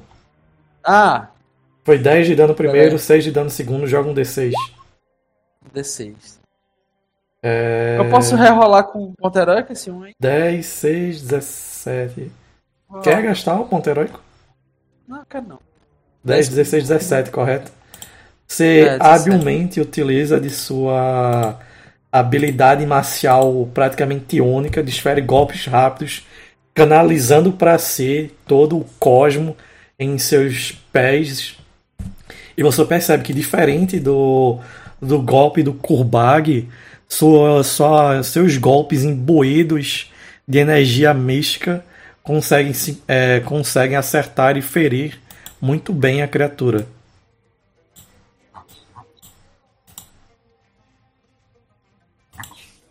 Beleza?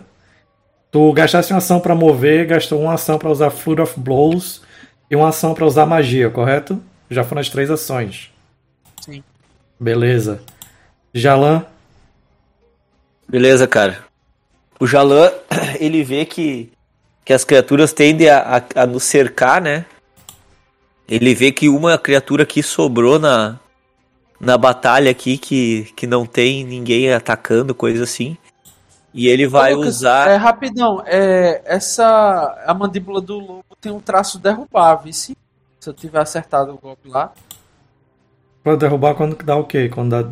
É... Ó, mandíbula do lobo. Se estiver flanqueado, possui o traço derrubar. Ah, o traço derrubar significa que tu pode derrubar o cara com um golpe. Posso derrubar?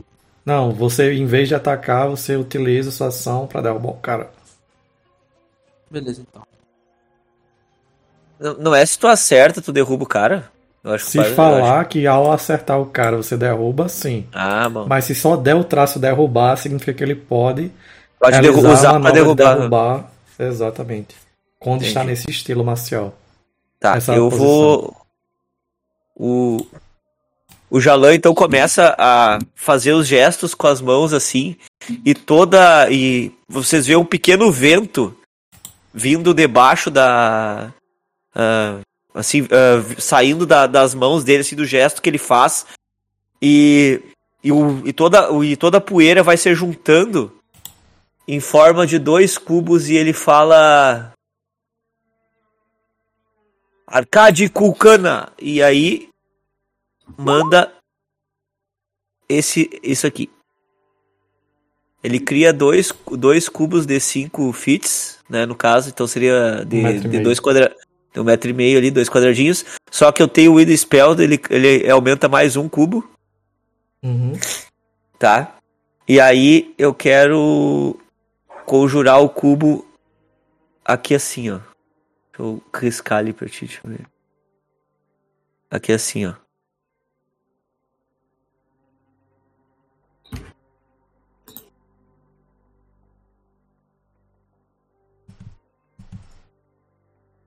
Beleza. Beleza? Dá dano E aí- equivalente a todo mundo que tá na área, né? É, exatamente. Beleza, só pegue uma criatura, beleza, JP? Só, só uma, só uma. É isso aí mesmo. Só É. que ele fica. Aquele, aquele terreno é considerado terreno difícil. Beleza, beleza. Deixa aí riscado Até o próximo- saber. Até o próximo turno aí. Uhum. Ela faz um teste de Reflexo. massa. Que se lascou fui eu. O reflexo dela é muito alto. Vou jogar aqui. 11, ela falha. Ela toma um falha, D4? Toma um D4. Joga aí, por favor. Se um D4 é o quê? É de contusão. Hum, joga aí. Mas é considerado mágico, né? Toda magia. É mágica.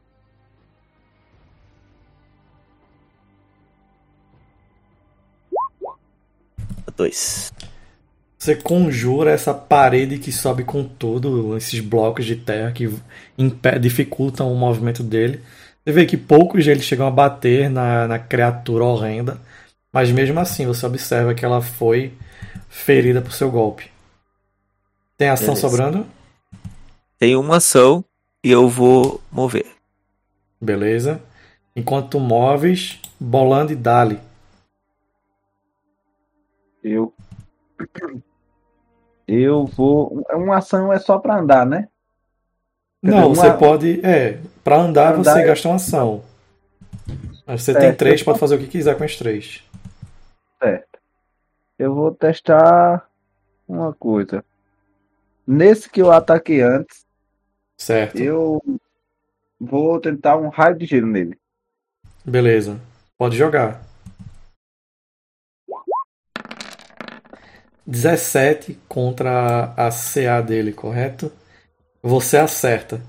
Você utiliza, chama para si os poderes da, da natureza, concentra a energia e desfere um raio congelante na criatura. Você vê que bate nela, ela começa a ficar um tanto quanto ferida, a massa uniforme dela começa a perder, a se perder em meio ao chão quando ela tenta recuperar para si.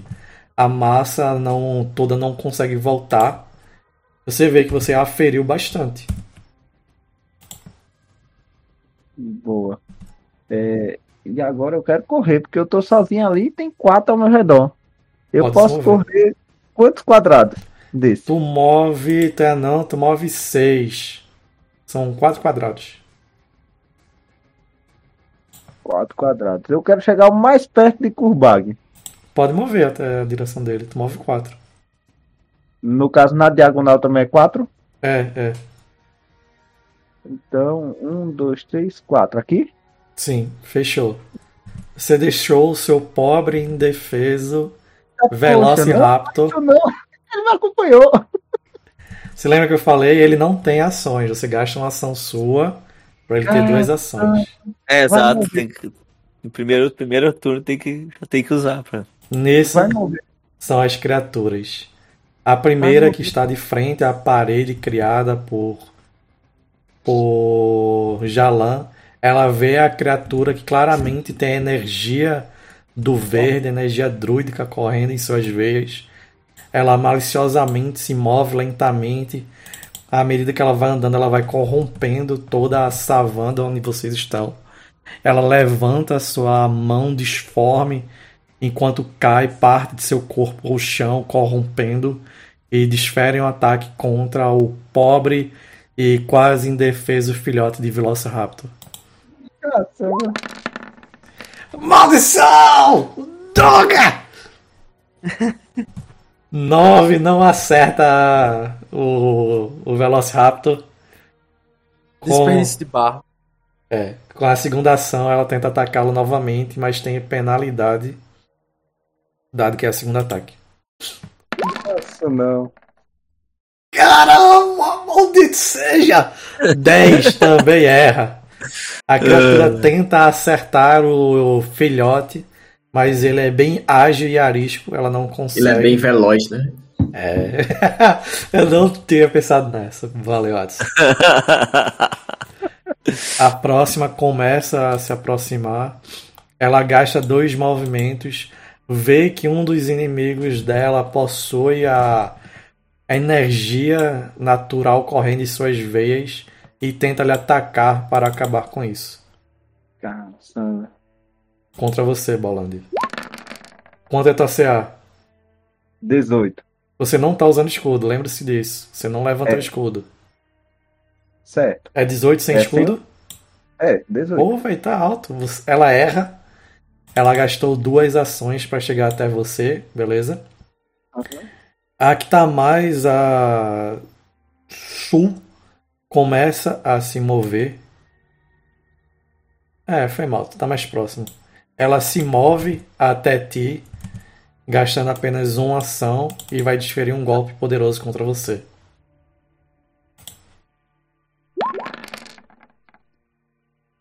Treze erra. Com a É, segunda tá. ação, ela vai tentar te atacar novamente. Estão marcando, né? Eita, 20 ao todo acerta, correto? Ela Beleza. causa um. Ela com a mão dela disforme te dá um ataque. Você vê que a mesmo sendo aquela mãozona dela, ela consegue cortar e o pior é que quando entra em contato contigo, te sente um tanto quanto a energia definhando um pouco. O dano Ô, ô, tanto é Lucas. Hum? Perdão, foi essa criatura aqui ou foi essa que atacou agora? Essa de aqui. baixo. A que está à esquerda do Bolandi. Certo. Ô, ô, ô, essas criaturas são demoníacas não? Pra tu poder ter alguma vantagem sobre elas? É o que eu vou perguntar agora. Que eu vou usar um talento que tem a ver. São, são fins, são. Como é Olha aí. São... Diabos. Não, Find é o conjunto. Vê aí na tua ficha, Adson, tem o. Como é que é o nome? Eu coloquei Find também. Não, mas na tua eu me lembro que eu traduzi. Porque eu não ia lembrar. Se tu puder usar a habilidade aí, por favor. é diabrete, né? Não. Não. É ferino, uma coisa assim. Ínferos. Ah, Ínferos. Ínferos. Você vê claramente a criatura é um ínfero. É o que acontece com tua habilidade. Ela aumenta. Na verdade, a habilidade que eu vou utilizar, eu vou proteger o Roland de receber todo o dano. Ele vai receber um bônus. E eu vou realizar um ataque contra a criatura. Você protege seu aliado e golpeia seu adversário. O aliado recebe resistência a todo dano contra o dano acionador, igual a 2 mais meu nível, ou seja, 4. Beleza. Passa um de dano. E, e me dá o direito a realizar um ataque. Beleza. Aquele teu talento não aumenta na quantidade que tu protege o cara. É, verdade, perdão. Protege. É, protege 6. 6 mais o nível, né? Isso. Não. 6 já é o total. Ah, então tu não toma nada, Bolande. Você vê que assim que você levar o golpe, o Kurbag já empurra o escudo dele na frente, protegendo completamente. Desfere um golpe, Kur- é, Kurbag, mas não consegue acertar a criatura. Desculpe, tô pegando jeito ainda. Mas obrigado, amigo. Você é um amigo. Você é um amigo, amigo. A próxima criatura olha enojada para um maldito campeão imbuindo energia sagrada, se move rastejando enquanto corrompe toda a savana ao seu redor e realiza um ataque contra o Kurbag. Na moral, velho, o que que tá acontecendo com o tô Nada a ver, ele tá, ele tá funcionando de acordo. É, Jalan, tu tem uma arma, tu tá segurando alguma arma? Eu tô segurando a minha. a minha, a minha faquinha. É, Bolando, tu tá segurando a arma? Eu. Não, eu tava usando mag- magia, né? Beleza. Kurbag e Jalan, vocês têm direito a um ataque free contra a criatura. Ela tirou um no Ah. dado. Vou Caso atacar. queiram, não é obrigado. Ah, tá certo. Então, eu vou dar esses 23 de ataque pra o bicho. Esse golpe é normal, né, Adson? É slash, é. Beleza. Você observa que novamente essas criaturas têm alguma espécie de resistência aos seus golpes. Deixa Eu vou usar, eu vou usar isso aqui, ah, Lucas.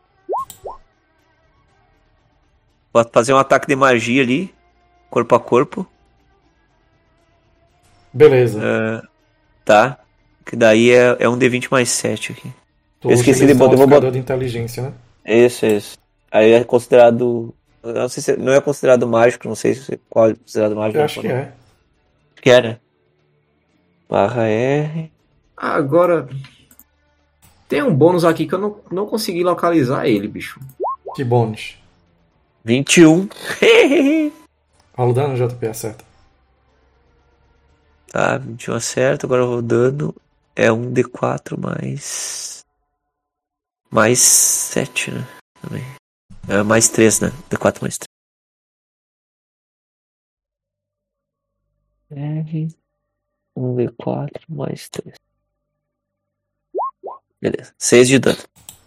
Você consegue feri-lo muito bem quando você utiliza sua magia para empunhar o seu cajado caveira. Causa um bom estrago nele. Glimpse of Redemption. Eu acho que é o do campeão que dá. que é neutro e good, que ele dá uma escolha pro cara. Esse que é como se fosse o golpe fantasma de Ikki. O teu é Retributive Strike. É, o retributivo, o retributivo tu. Se, se alguma criatura é atacada, tu vai lá e bate no cara. Ah, achei agora. E tu pode dar um passo de 5 metros, de 5 feet ali. Pra, pra chegar no cara. Aham. É bem Golpe massa. Essa- 4. No bônus de distância. Mas. Não, tudo bem. Ok. Eu não tava achando porque eu tava colocando um apóstolo da pesquisa do livro. Eu Beleza. Vai, é tu. Pode ir, Kurbag. Resetou tudo, né? Sim. Não tem muito o que fazer não. Vou atacar. Vou atacar outra criatura ali pra deixar o Jefferson free.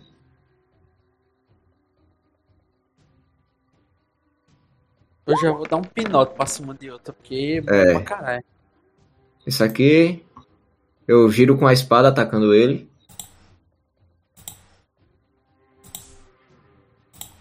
Pode escrever. Eles são tipo uma lama, entre aspas, né? Sim. Pronto, ao passar, eu, ao fazer o giro com a espada, eu creio que a espada deve ter atingido algum tipo de célula dele que fez com que ele começasse a se desmanchar. Adson, Só pra faz um teste de religião. Rolando religião. CD 14. 16. Beleza. É, cara, algo que você consegue que você vê é que esse tipo de criatura em si, ele é um como é o, o coletivo de o comum de demônios e diabos, Ínfero. ínfero, ele é um ínfo, ínfero, mais especificamente ele é um diabo em si. Ah, algo que você sabe entre as diferenças de a diferença básica entre demônios e diabos é que os diabos estão todas as incursões dele no nosso plano terreno geralmente estão para geralmente está ligada à conquista ou corrupção, seja de locais, seja de pessoas. Enquanto os demônios eles são o caos completo. Eles não se importam em fazer planos nem nada do tipo. Eles se importam apenas com a destruição. Essa criatura em si é um diabo. Algo que você sabe é que essa criatura é completamente sem mente. E, ou seja, algo ou alguém os enviou aí. Elas são altamente obedientes aos seus senhores, mesmo não possuindo esse tipo de. Não, mesmo não possuindo mentes próprias. Pois essa criatura é chamada de Lemures. Elas são o que sobrou de almas que foram torturadas no inferno e foram completamente estilhaçadas. Tais almas são reunidas em meio a massa de carne amorfa e utilizado como soldados da baixa fileira.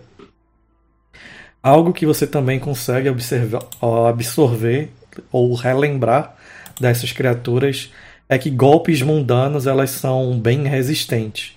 Mecanicamente, elas possuem resistência 3 a qualquer tipo de dano físico, exceto se o dano físico possuir, for feito por uma arma de prata.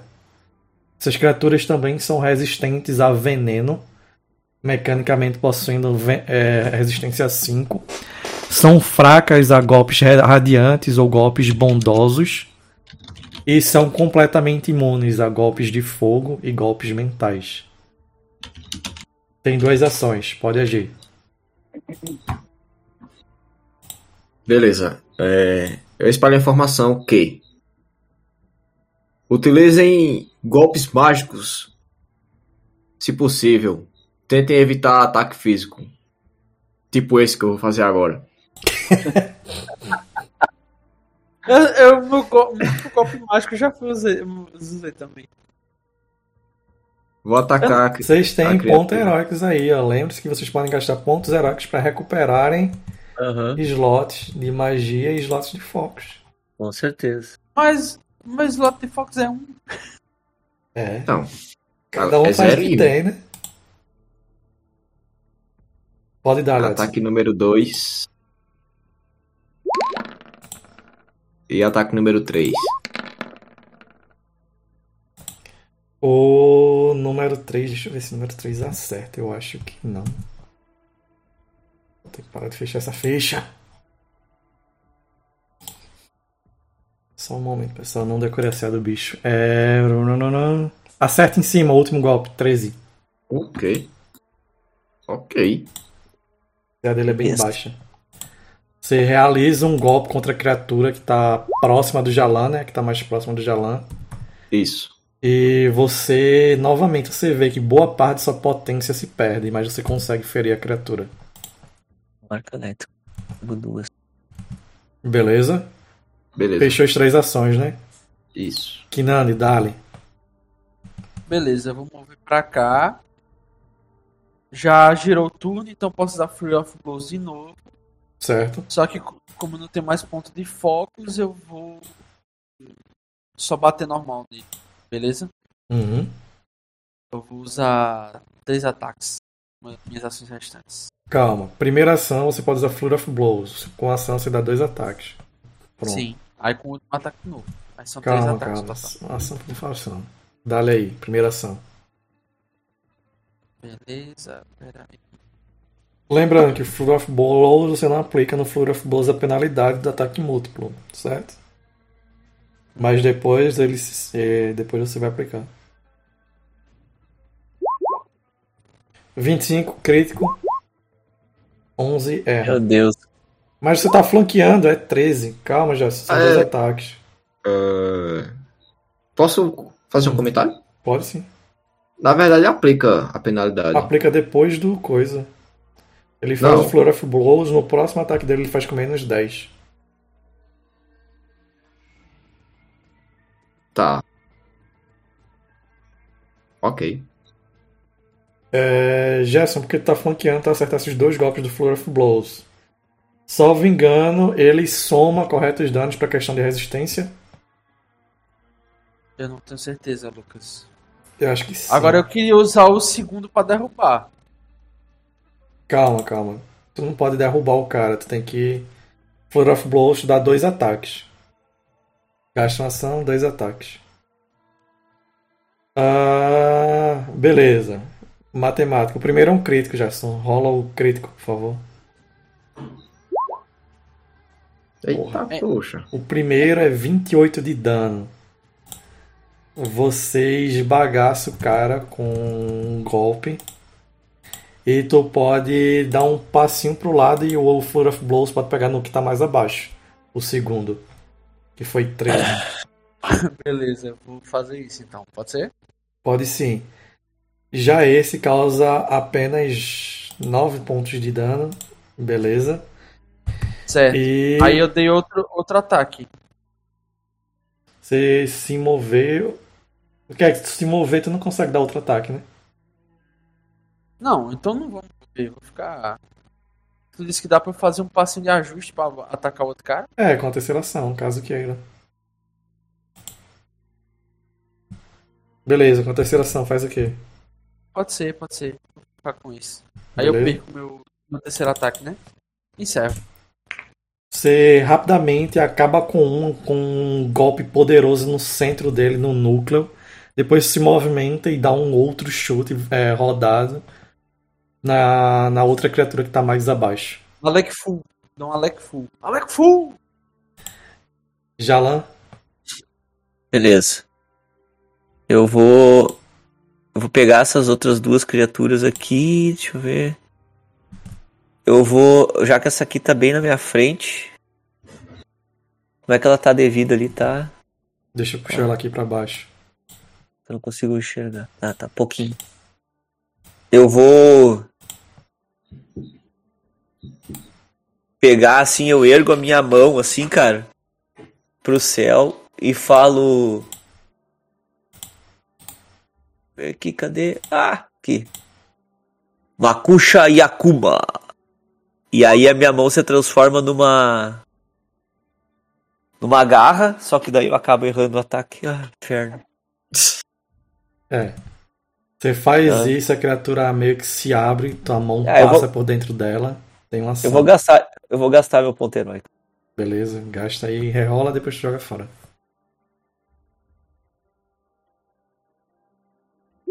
Aí, ó. Ah, agora É crítico, rola o dano. já foi ali. Oito rolagens de crítico agora. Aí. 10 de dano ao todo. Dano Aham. mágico, pode escrever. Ele levanta a mão assim pro céu, né, cara? A mão dele se transforma numa garra e ele acaba dando uma uma agarrada nela assim da do ro- do daquela forma amorfa assim, tentando cortar ela no meio assim. E acaba conseguindo. Tem uma ação, JP. Vou fazer um passinho aqui, ó. Lá pra trás do meu amigo Kurbag. Bolande, Eu vou, agora sim, né? Eu vou ceder uma ação aí para o, o para o João Fel que o João Ele Fel vai- faz? Ele vai correr. Ele chega aqui? Ele move muito, ele move o 15, eu acho. Então chega. Então chega. Aí. Agora. No caso, eu vou atacar. Eu vou atacar com. Com arco elétrico. Beleza, pode jogar.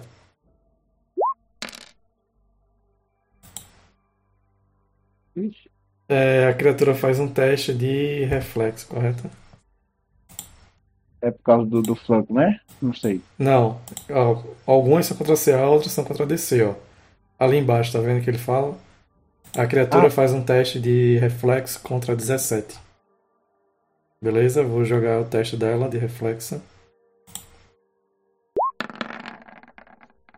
22. Eita. Ela passa. Toma metade. É um save básico, ela toma metade do dano. Foi 5, não foi? A criatura toma 2, é sempre arredondado para baixo. Você É. gasta suas ações, novamente você clama que as forças da natureza se lhe obedeçam. Tu gastasse duas ações, gastasse tua terceira ação para comandar o Velociraptor de nome John Fell. E o John Fell tem uma ação sobrando, o que ele faz? E esses ataques dele é uma ação? É uma ação. Pronto, tá, pois. Deixa eu ver. Tá... Vai ser uma, uma mordida. Joga aí. Vai fazer louco. João Ferro morde com muita força. Tanta força, bota morder forte. Ele acabou de nascer e está com fome, ele está à procura de alimento. Tá com Cara, fome eu- querendo merendar. Foi, Eita, deixa eu te fazer ele- a melhor piada, velho. Hã? Deixa eu te fazer essa piada de Jefferson. Está querendo merendar? Sim, ele acordou, tá com fome. Eu, tá eu, eu, eu, eu, eu, eu, eu já desisti de dar um desse pra minha filha. É muito perigoso. É, você, ele tá flanqueando contigo, velho. Ele tá flanqueando contigo, então é um crítico, então não é 8 de dano, de dano é 12 de dano. Eita. João Ele Fel morde o realmente bicho. está morrendo de fome. Ele morde o bicho de seca, tem gosto de açaí. É.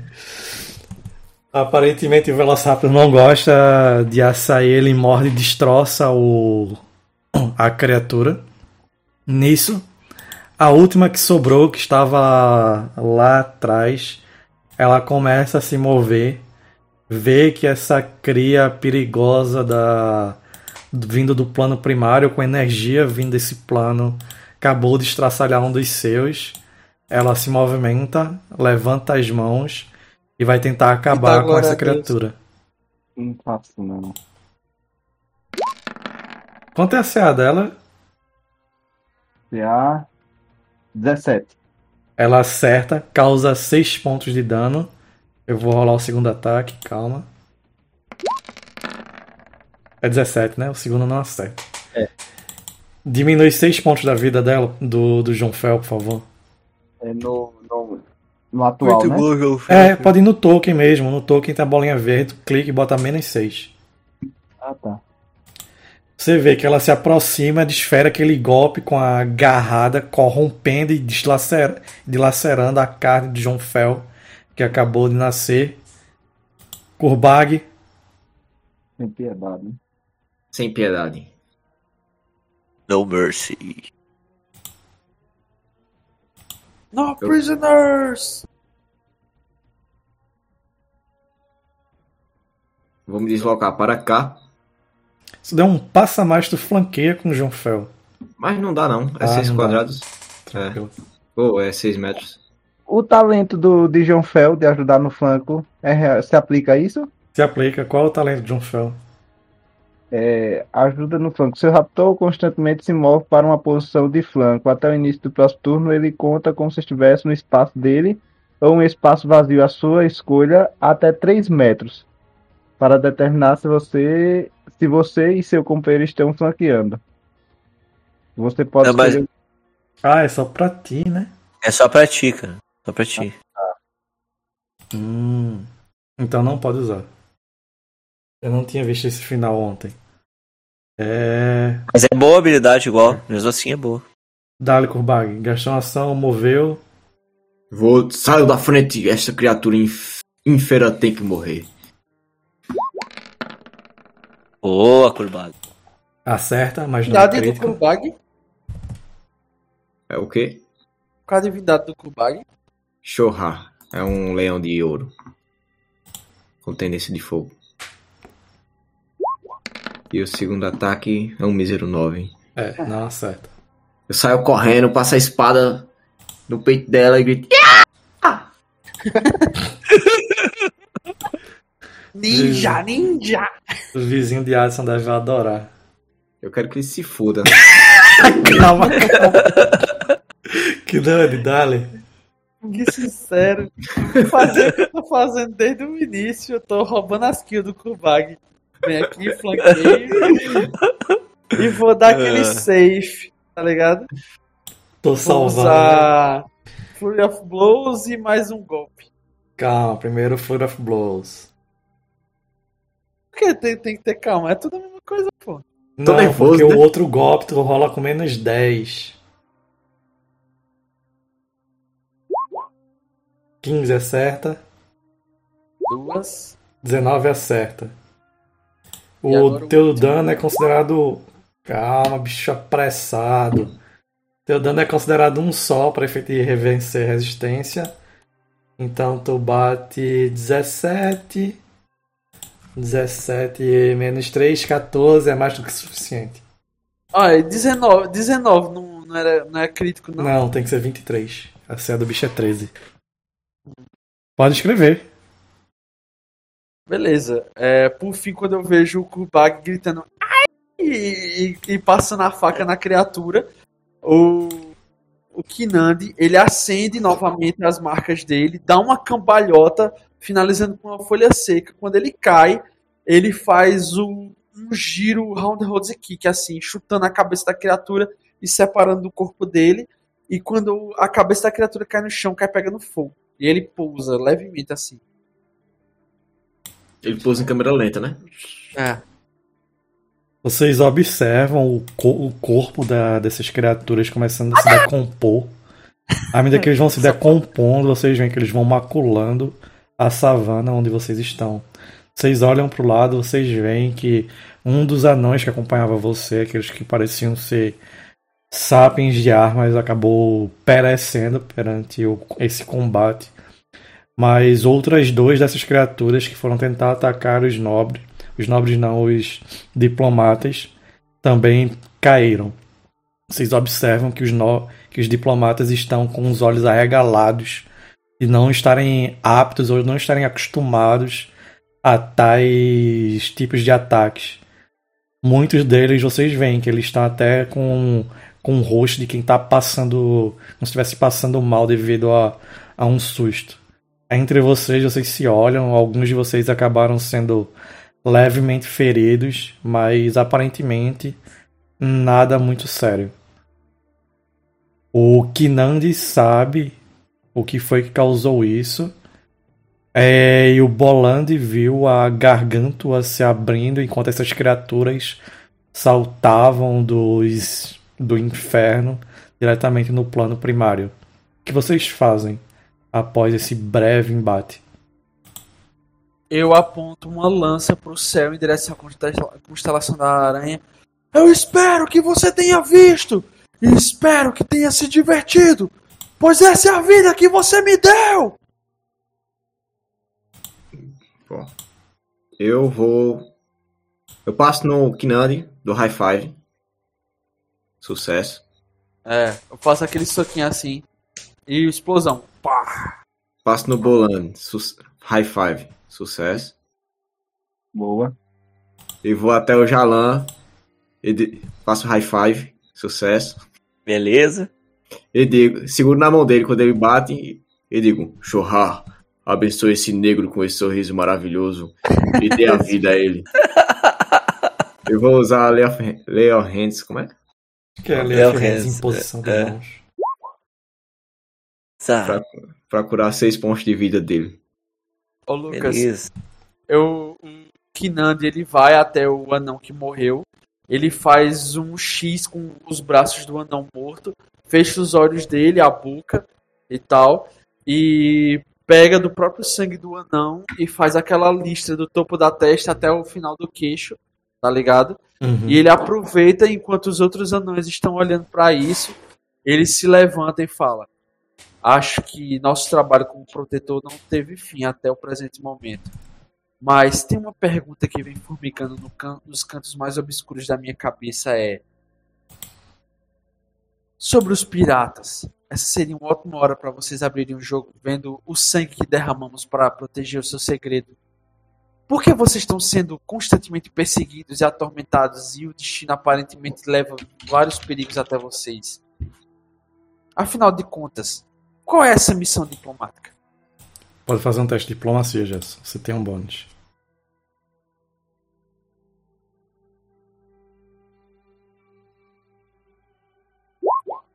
Tem um talento que me Eu vou usar a- meu, meu ponto heróico, vice Lucas. Pode, Pode perguntar. falar, pode falar. Eu tenho um, um talento de skill que me ajuda a coletar informações se eu for treinado em diplomacia, que é o caso. Certo. É, Só que aí eu creio que eu levaria um tempo conversando com as pessoas. Certo. Acho que tu gasta a metade do tempo, né? Metade do tempo, é. Pode ser também, mas com esse 18 de Jason ele passa. Quer Ok. jogar também pra tentar ajudá-lo? Não. Foda-se ele. Eu, É. eu posso. Eu, eu, vou, eu, vou, eu, vou, eu vou ajudar ele. Vou dar, dar mais uma. Mais uma falada assim. Ó, eu tô cansado Abre já de, de arriscar a minha pele por você, princesa, mas. Abre o jogo aí com o meu amigo Kinandi, que ele não é muito paciente também, né? Então eu acho bom a gente. Aqui tá todo mundo tentando sobreviver, então eu acho melhor a gente deixar tudo às claras. Beleza. É, com o bônus de já ser maior que o teu, esse JP. Então, como tu conseguisse 21, a CD é 10, correto? Tu dá um bônus Ok. de 4. Uh, Jefferson, tu vê que falar isso, os outros anões começam a cochichar entre si. Até que aquela diplomata que vai mais à frente. Assim que o Jalan chama ela de, de princesa, a cara dela dá um certo espanto. É, todos os anões se entreolham, um deles chega a pegar em armas, mas ela faz um meneio rápido com as mãos e. Bem, não, não há o que falar. Sim, vocês estão corretos. Eu sou uma das filhas de Tabis- o olho de sangue. E.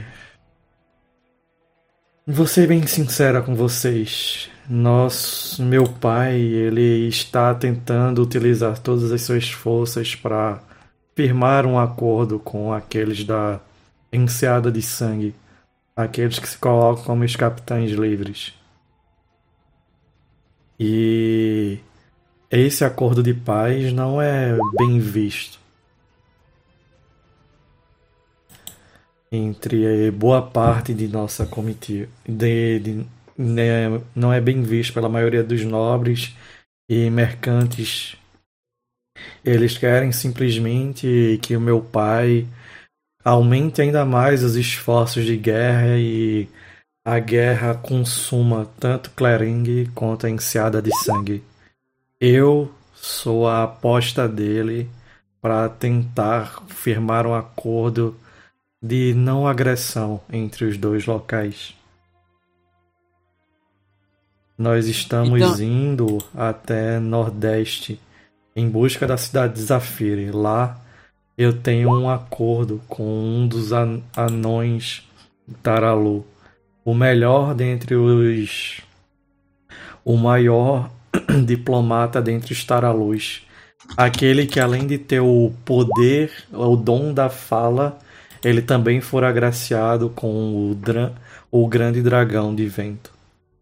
E caso eu consiga fechar um acordo com ele, é provável ou esperado que ele consiga firmar um acordo de paz.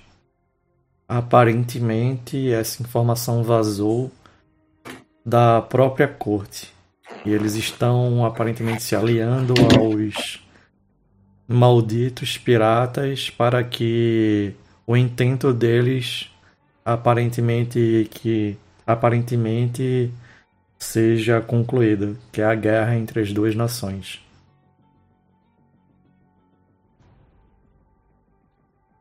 Entendi. Então quer dizer que aquele pirata Capitão Corvo não atacou você por busca monetária de nenhum tipo. Ele apenas atacou você por princípio. Eles precisavam matar você para que a guerra acontecesse. Sim. Veja bem, eu sou a quinta filha de meu pai, não sou nem a caçula nem a mais velha. Eu nunca vou ascender ao trono. Mas eu posso servir como uma moeda de ou para que a guerra aconteça ou que a guerra não aconteça. E eu e meu pai acreditamos que o impedimento dessa guerra é um bem para todos. Embora é, você, você, é, você é a garantia que seu pai tem que ele que eles não não atacarão ele. Uh... O Kinand, embora seja de, de estatura aristocrática extremamente baixa, ele olha com desdém para ela de cima para baixo assim, tá ligado? Como se ela fosse menor. Aí uma princesa do mundo dos homens. Tem... É lá, não. É. Aí o. Ah, o, o, o, o, o, o, Jalã olha assim. É, os anões são seres complicados. Que é isso? Vamos e... terminar de descansar, dormir e amanhã a nossa jornada terá para um passo apressado, já que tem muito em risco e muito mais ainda em jogo para vocês. Recomendo que use suas pernas curtas para nos acompanhar. Janter falando alguma coisa? Fala aí, se aproxima do microfone, por favor. Não, não, só tava reclamando do, do, do, do julgamento aí do Jalan. Mas eu vou me curar, viu? Beleza, rola aí a magia de cura. Ia ser mó chato se a gente matasse geral, né, enquanto eles dormissem. Vocês podem fazer isso, você sempre tem essa opção. Olha, eu apertei aqui em curar. Ó, vê só. Curar é da seguinte forma: tu pode utilizar ela gastando uma ação, duas ou três. Uma ação, ela, a distância dela é de toque, certo? E tu cura um D8 pontos de vida. Se você gasta duas ações, ela pode ser distância até. Deixa eu ver quanto tempo, qual a distância dessa coisa.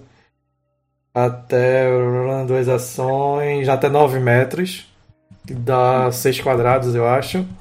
E ela cura um D8 mais 8 pontos de vida. Com três ações, ela cura todo mundo ao teu redor em um raio de 9 metros, mas só cura um D8. Isso aí. Eu não vou usar o outro não, porque se quiser matar os não, eu vou curar ele. eu vou usar de duas ações em mim mesmo.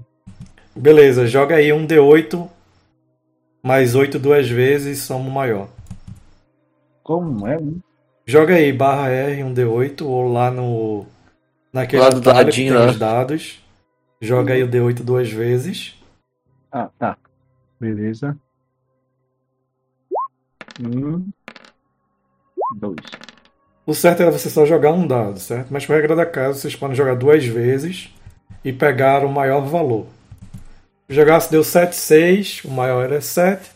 Soma 8 dá 15. Tu recupera 15 pontos de vida. Beleza? É. Eu boto em atual, né? É, soma aí. Vai, tu vai ficar cheio. Bota total mesmo. 32 pontos de vida. Pronto. E olha que o cara é gordo. Pra ficar cheio tem que ser muita coisa. Exato. É, beleza. Tu tem. Tu gastasse uma. Tu só gastasse. Tu ainda tem uma magia sobrando. Tu vai gastá-la antes de dormir. Tem um slot de magia sobrando. Tu tem três por dia um slot de magia. Eu vou. Eu vou guardar o meu meu meu Velociraptor. Na, hum. Naquela dimensão lá pra não acontecer nada com o bichinho. Beleza. Você usa essa última magia do dia para fazer com que o Velociraptor que acabou de nascer de um de um ovo que estava na mochila feita de peles de, de gnolls pendurado em um halfling mumificado, também vestido com peles de gnolls, que acabou de nascer, cresceu rapidamente, ele simplesmente desaparece. Agora que horas são? Umas 11 e meia-noite. 11, é melhor 11, porque aí meia-noite zera tudo, né? Tem que dormir, homem. Tem que dormir 8 horas pra te zerar tudo. E é. Ah, pois tá bom. Aí eu usei já. Pronto. Beleza. É, podem recuperar os pontos de vida padrão, que é o nível de você e a constituição de vocês vezes nível. É, Constituição vezes nível. Eu nem, eu nem, nem sequer tocaram em mim. Nem suou, né? Eu sou, eu sou protegido pelos deuses. Vou, vou É. tentar assegurar que isso não aconteça nas próximas vezes. É, beleza. Mas eu quero saber se a Nancy viu que eu não suei, que eu não me feri. Eu vou fazer minhas preparações diárias aqui agora. Beleza, recupera aí quem perdeu pontos de vida. É, conforme a constituição de vocês aí. Eu acho que ninguém tem constituição negativa. Se tiver, recupera um ponto de vida no mínimo. Mas ok. Amanhã chega, vocês, o último a fazer a vigília, é o Jalan. O Jalan tá fazendo suas preparações diárias, estudando seu grimório para fazer com que as complicadas fórmulas mágicas fixem sua mente. Enquanto os outros começam a acordar, vocês veem que o Kurbag começa a fazer essas orações em adoração a Shohar, o leão dourado, um dos três deuses que há tempos atrás fora banida pela imperatriz deus a imperatriz e deusa viva que governa com punho de ferro as terras mais ao norte e posteriormente Bolande começa sua meditação para comungar com as forças da natureza. Vocês veem que os anões começam também a se levantar, começam a fazer o seu desejum, começam a começar as ações de viagem, levantar acampamento. São mais ou menos às 6 horas da manhã. Já tem algumas horas que o sol já está brilhando timidamente no céu. O que vocês fazem? Comer, cagar. Não, isso aí vocês já Andar. fizeram. Preparações diárias. Ainda bem que você disse na ordem comer e depois cagar.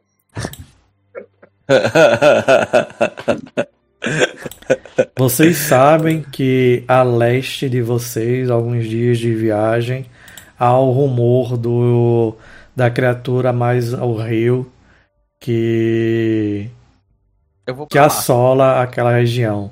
Entretanto, a nordeste, vocês sabem que há a cidade de Zafiri, que é o destino de vocês. Eu vou primeiro pra Zafira e depois eu vou pra esse local, então. Ah, qual- ah, eu pergunto pra, pra princesa ali se qual, qual se se é ela que, que sabe o caminho ou se tem alguém que, que tá guiando eles ali pra. Bem, nós O problema é que contratamos aparece. vocês é que aparece caminho nos guiarem também. O pagamento cobria isso. Não me Não, diga, é senhor porque é- Jalan, que o senhor não não poderá nos guiar. Estamos Não, longe claro que poderei. Claro, claro, claro que poderei guiar E você. duvidou do cara. Claro que poderei guiar vocês, mas ah, ah, essa, essas cidades anãs são todas iguais para mim. Ah, certo. Então, aqui em meio à savana, o senhor deve estar mais habituado, correto? Certamente. Ela só tá dizendo que tu quer ouvir. Concorda com ela. Bom, agradeço a sua enorme competência. Por favor, nos mostre o caminho. Beleza, eu vou mostrando o caminho que eu acho que é. Sim, vou lá. E agora nós vamos para uma parte divertida do jogo, que é a parte de marcha, já que estamos usando um mapa em X. Ah, Vocês estão vendo onde vocês estão? Ok? Ah, Agora, para não, para ajudar a gente não se perder, eu posso já usar o truque de intuir direção para saber onde está o norte para dar a direção? Vocês, vocês sempre sabem onde está o norte. Mas saber onde está o norte em meio a um mundo desconhecido não é não, não significa que você vai chegar ao caminho são e salvo. Certo, mas pelo menos eu sigo na direção certa. É, Será? É porque se eu sei onde está o norte, se eu virar um mas é pouco doido. à esquerda, O cara é tipo, o cara tem uma bússola. Sim, você tem uma bússola, mas você está perdido. Não, eu tenho uma bússola, sim. Bússola, mas será que É, a tem que saber vendo? pra que lado, para que lado, Uhum. se a gente veio do, se a gente veio do rio ali, né? E essa cidade era ao norte, ao, ao sul, né? É, mas mesmo Ah. assim, essa magia ele teria que ficar parando tempos e tempos. Ficar usando o tempo todo a magia. Por mim, Não, mas é, mas pelo menos a gente sabe que pode seguir Uhum. o rio pro, pro direção sul.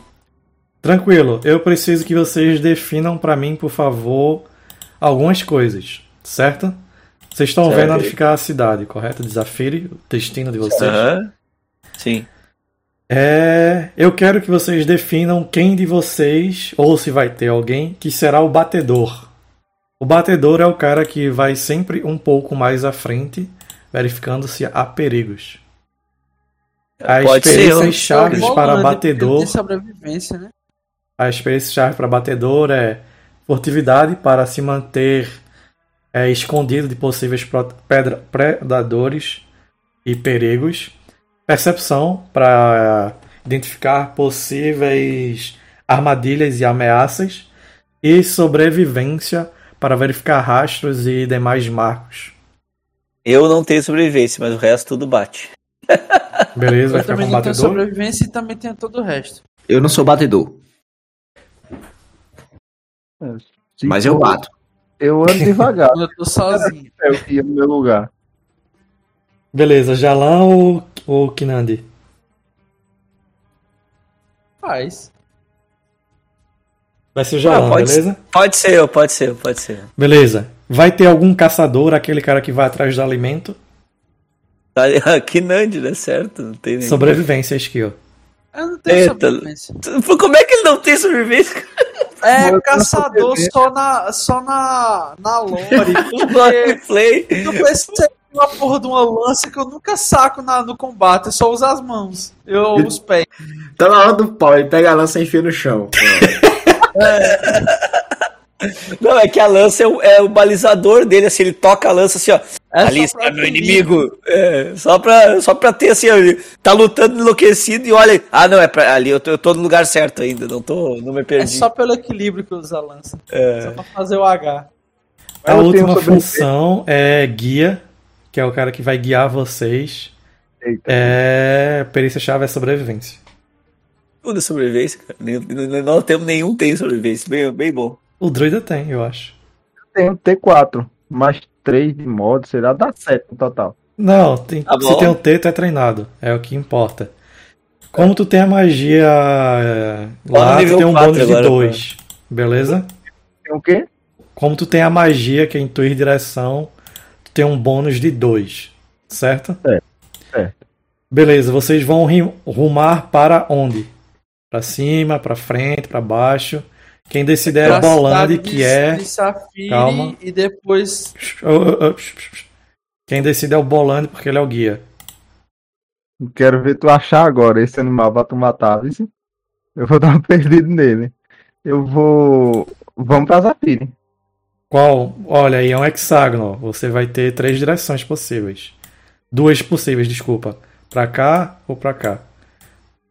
Rapaz. Eu tô vendo aqui que tem uma pontinha azul de um rio. E tem rio pra lá também.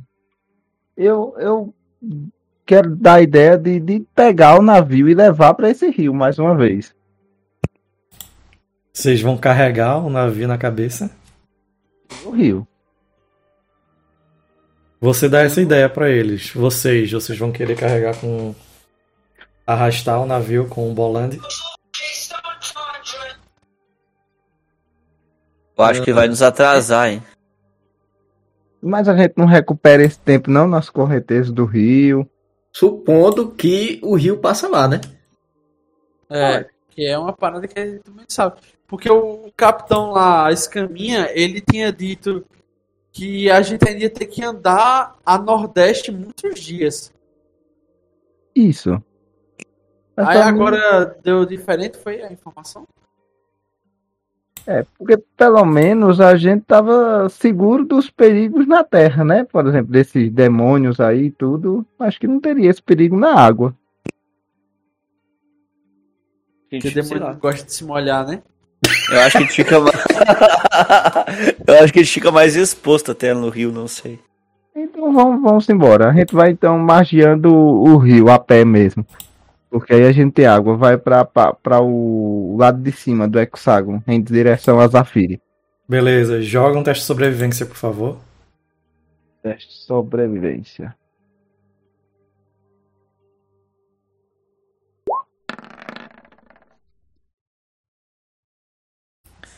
Tu tens mais dois do em tua direção.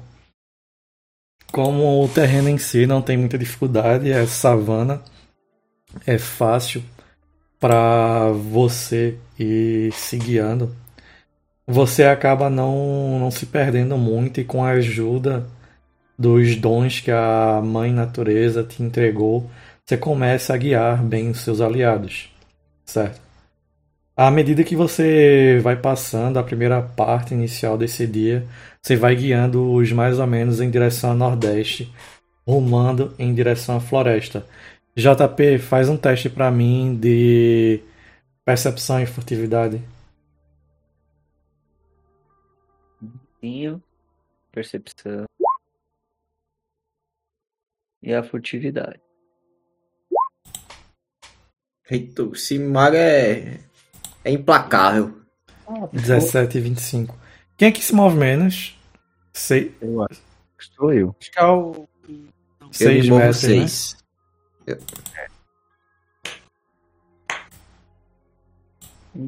É um péssimo guia, né? Fica, o guia fica pra trás. Vocês se movem Mas dois hexágonos tá na... por dia. Vocês tu tá, na, tá tu... Hum. Tu tá na, na, na, do, vibe dos teus outros parceiros não ali, né? Tudo... É, pelo menos eles... É, eles que são o que, que dito a marcha, na verdade. Vocês Aô, aí nós vamos pra prisão. Vocês começam a arrumar a princípio, na primeira metade do dia, já por volta das 12, 13 horas, vocês começam a caminhar. E algo que vocês observam quando vocês chegam mais à parte mais a nordeste é que sim, há um corpo uh, de rio que vocês observam. Ele vai subindo na direção norte, esse corpo de rio. Vocês veem que ele está um pouco mais ao norte de vocês. Vocês podem tentar caminhar na direção deles ou simplesmente seguir caminho em direção a Zafiri. Vai seguir em direção a Zafiri, né? Ô, Lucas, essa informação aqui. Eu não tenho, Você deveria ter, mas mecanicamente você não tem. Ah, tá bom. Desculpa aí. Para ficar mais interessante, os perigos em meio ao mapa hexagonal. Beleza? Beleza. Quem é que tava aqui em Bulan? Eu. Que merda, hein? Já. já... É porque o sobrenome dele é a tribo dele. É, meu so... É que é difícil ser pai, é melhor deixar ter É, é, ir embora se aventurar no meio da. tem, seis, tem seis filhos, homem, cara. É difícil, né? Pra me É... referir à regra aqui, ó. Dois com cada mulher. Bolandi, joga um outro teste de É porque pra ele sobrevivência. não tem graça fazer só um, ele tem que fazer em par, né? É, isso aí. Vixe. Bolandi, você começa a arrumar com para direção oeste, leste, na verdade, né? Para tentar chegar à cidade de Zafiri. E você gasta boas horas, você passa, você observa os marcos em meio à savana. E algo que você nota depois de um tempo, duas, três horas de caminhada, que meio que vocês estão andando em círculos. Dado que nessa parte onde vocês Caralho. estão, O anão- ela é bem ampla e é praticamente savana e uma ou outra árvore e os marcos são bem raros. Então, à medida que vocês vão andando, como vocês vão andando como uma unidade mais ou menos, vocês não têm muita noção. Você acaba dando a ideia quando começa a cair a tarde de sempre mandar o, o Bolan mais à frente para você utilizá-lo como um marco para você ter noção à medida que ele vai andando para você manter mais ou menos a direção fixa à medida que você vai consultando através de magia a direção. Mas após, mas quando você tem essa ideia, já está umas volta das 5 da tarde mais ou menos. Você começa a arrumar é, utilizando essa tática e algo que e você começa a arrumar. Faz para mim, quem tem natureza treinado? Eu. Ou só o druida tem essas coisas, é. Calma, É. deixa eu olhar. Monge, pô. E viu que a gente tá andando em cima É, da eu, eu, né? Porque a vegetação é baixinha. A gente é muito burro. Pelo menos eu sou muito burro. É porque isso é algo que eu vi nos programas de sobrevivência, quando o terreno é muito aberto, é muito fácil da pessoa se perder, porque ela vai andando e ela meio Sem que não tem a noção de direção. Aí uma das coisas que o pessoal faz quando tá tentando sobrevivência em, em conjunto é sempre manter pessoas à frente para ela ter um. pra galera que tá atrás ter uma noção da direção. É, o que eu posso fazer também pra evitar isso é jogar uma pedra pra frente. Toda vez que eu andar, é uma pedra. Aí eu tenho que chegar na pedra. Vai, faz o teste natureza, problema deixa da- de chorar. falta de- Da falta de noção de direção, ele não resolve nunca a magia de aí, ó. Aí. Aí que eu digo. Estão aí desdenhando do, do, do gordinho aí, ó. Olha aí, ó. 20 natural. Ah, algo que você toma essa ideia, você começa a tomar pra si. Bolandi, aparentemente só você percebeu. Quando você começa a tomar a direção certa, seguindo a leste, algo que chama a atenção de você, a sua atenção é um um conjunto de moledros. Acho que moledros em si já é um conjunto. Que são conjuntos de pedras empilhados que geralmente são utilizados em diversas culturas, servindo para marcar coisas diversas, desde como um túmulo de uma pessoa que pereceu, desde locais de mana elevada, locais sagrados em diversas culturas. Aparentemente você foi o único a perceber. Algo que chama a atenção para ti é que há, há uma conexão muito mais forte desse local com o plano primário. Você, por ser um druida, você tira essas, as suas energias, essa sua energia do plano, do plano primário. Você pede permissão e retira uma pequena parte dele. O local por onde você está caminhando, essa energia é presente. Presente quase como, se- quase como em local nenhum é.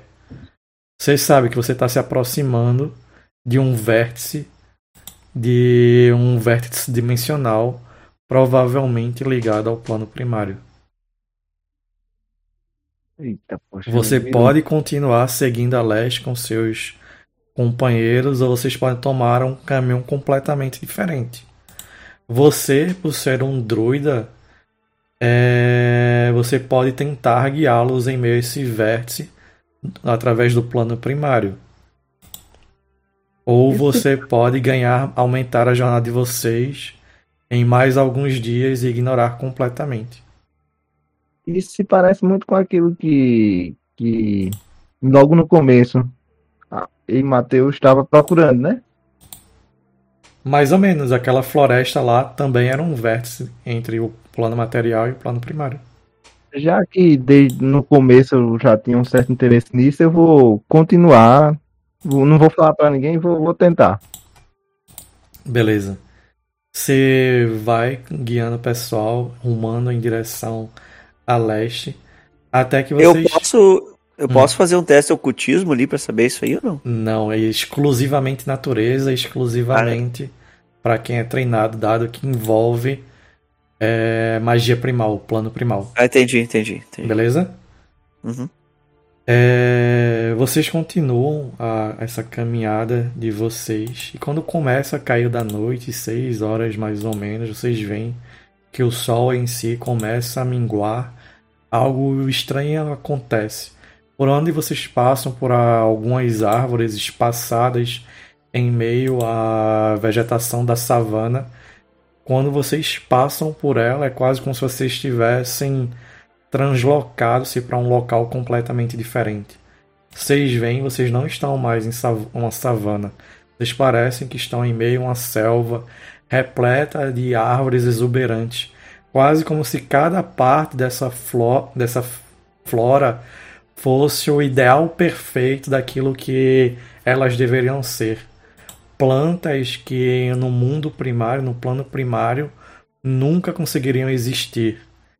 E algo que chama mais ainda atenção é que a noite que estava a cair simplesmente aparece ser um novo dia brilhante, algo que incomoda os olhos de vocês. Vocês olham para trás onde estavam, onde até há pouco tempo atrás vocês tinham apenas a, grama, a relva baixa e árvores esparsas, característico da, da savana. Vocês se veem nesse local completamente exuberante, repleto de uma flora completamente vívida e que exala magia, enquanto todos os outros até mesmo a comitiva de diplomatas de vocês se vem aturdido.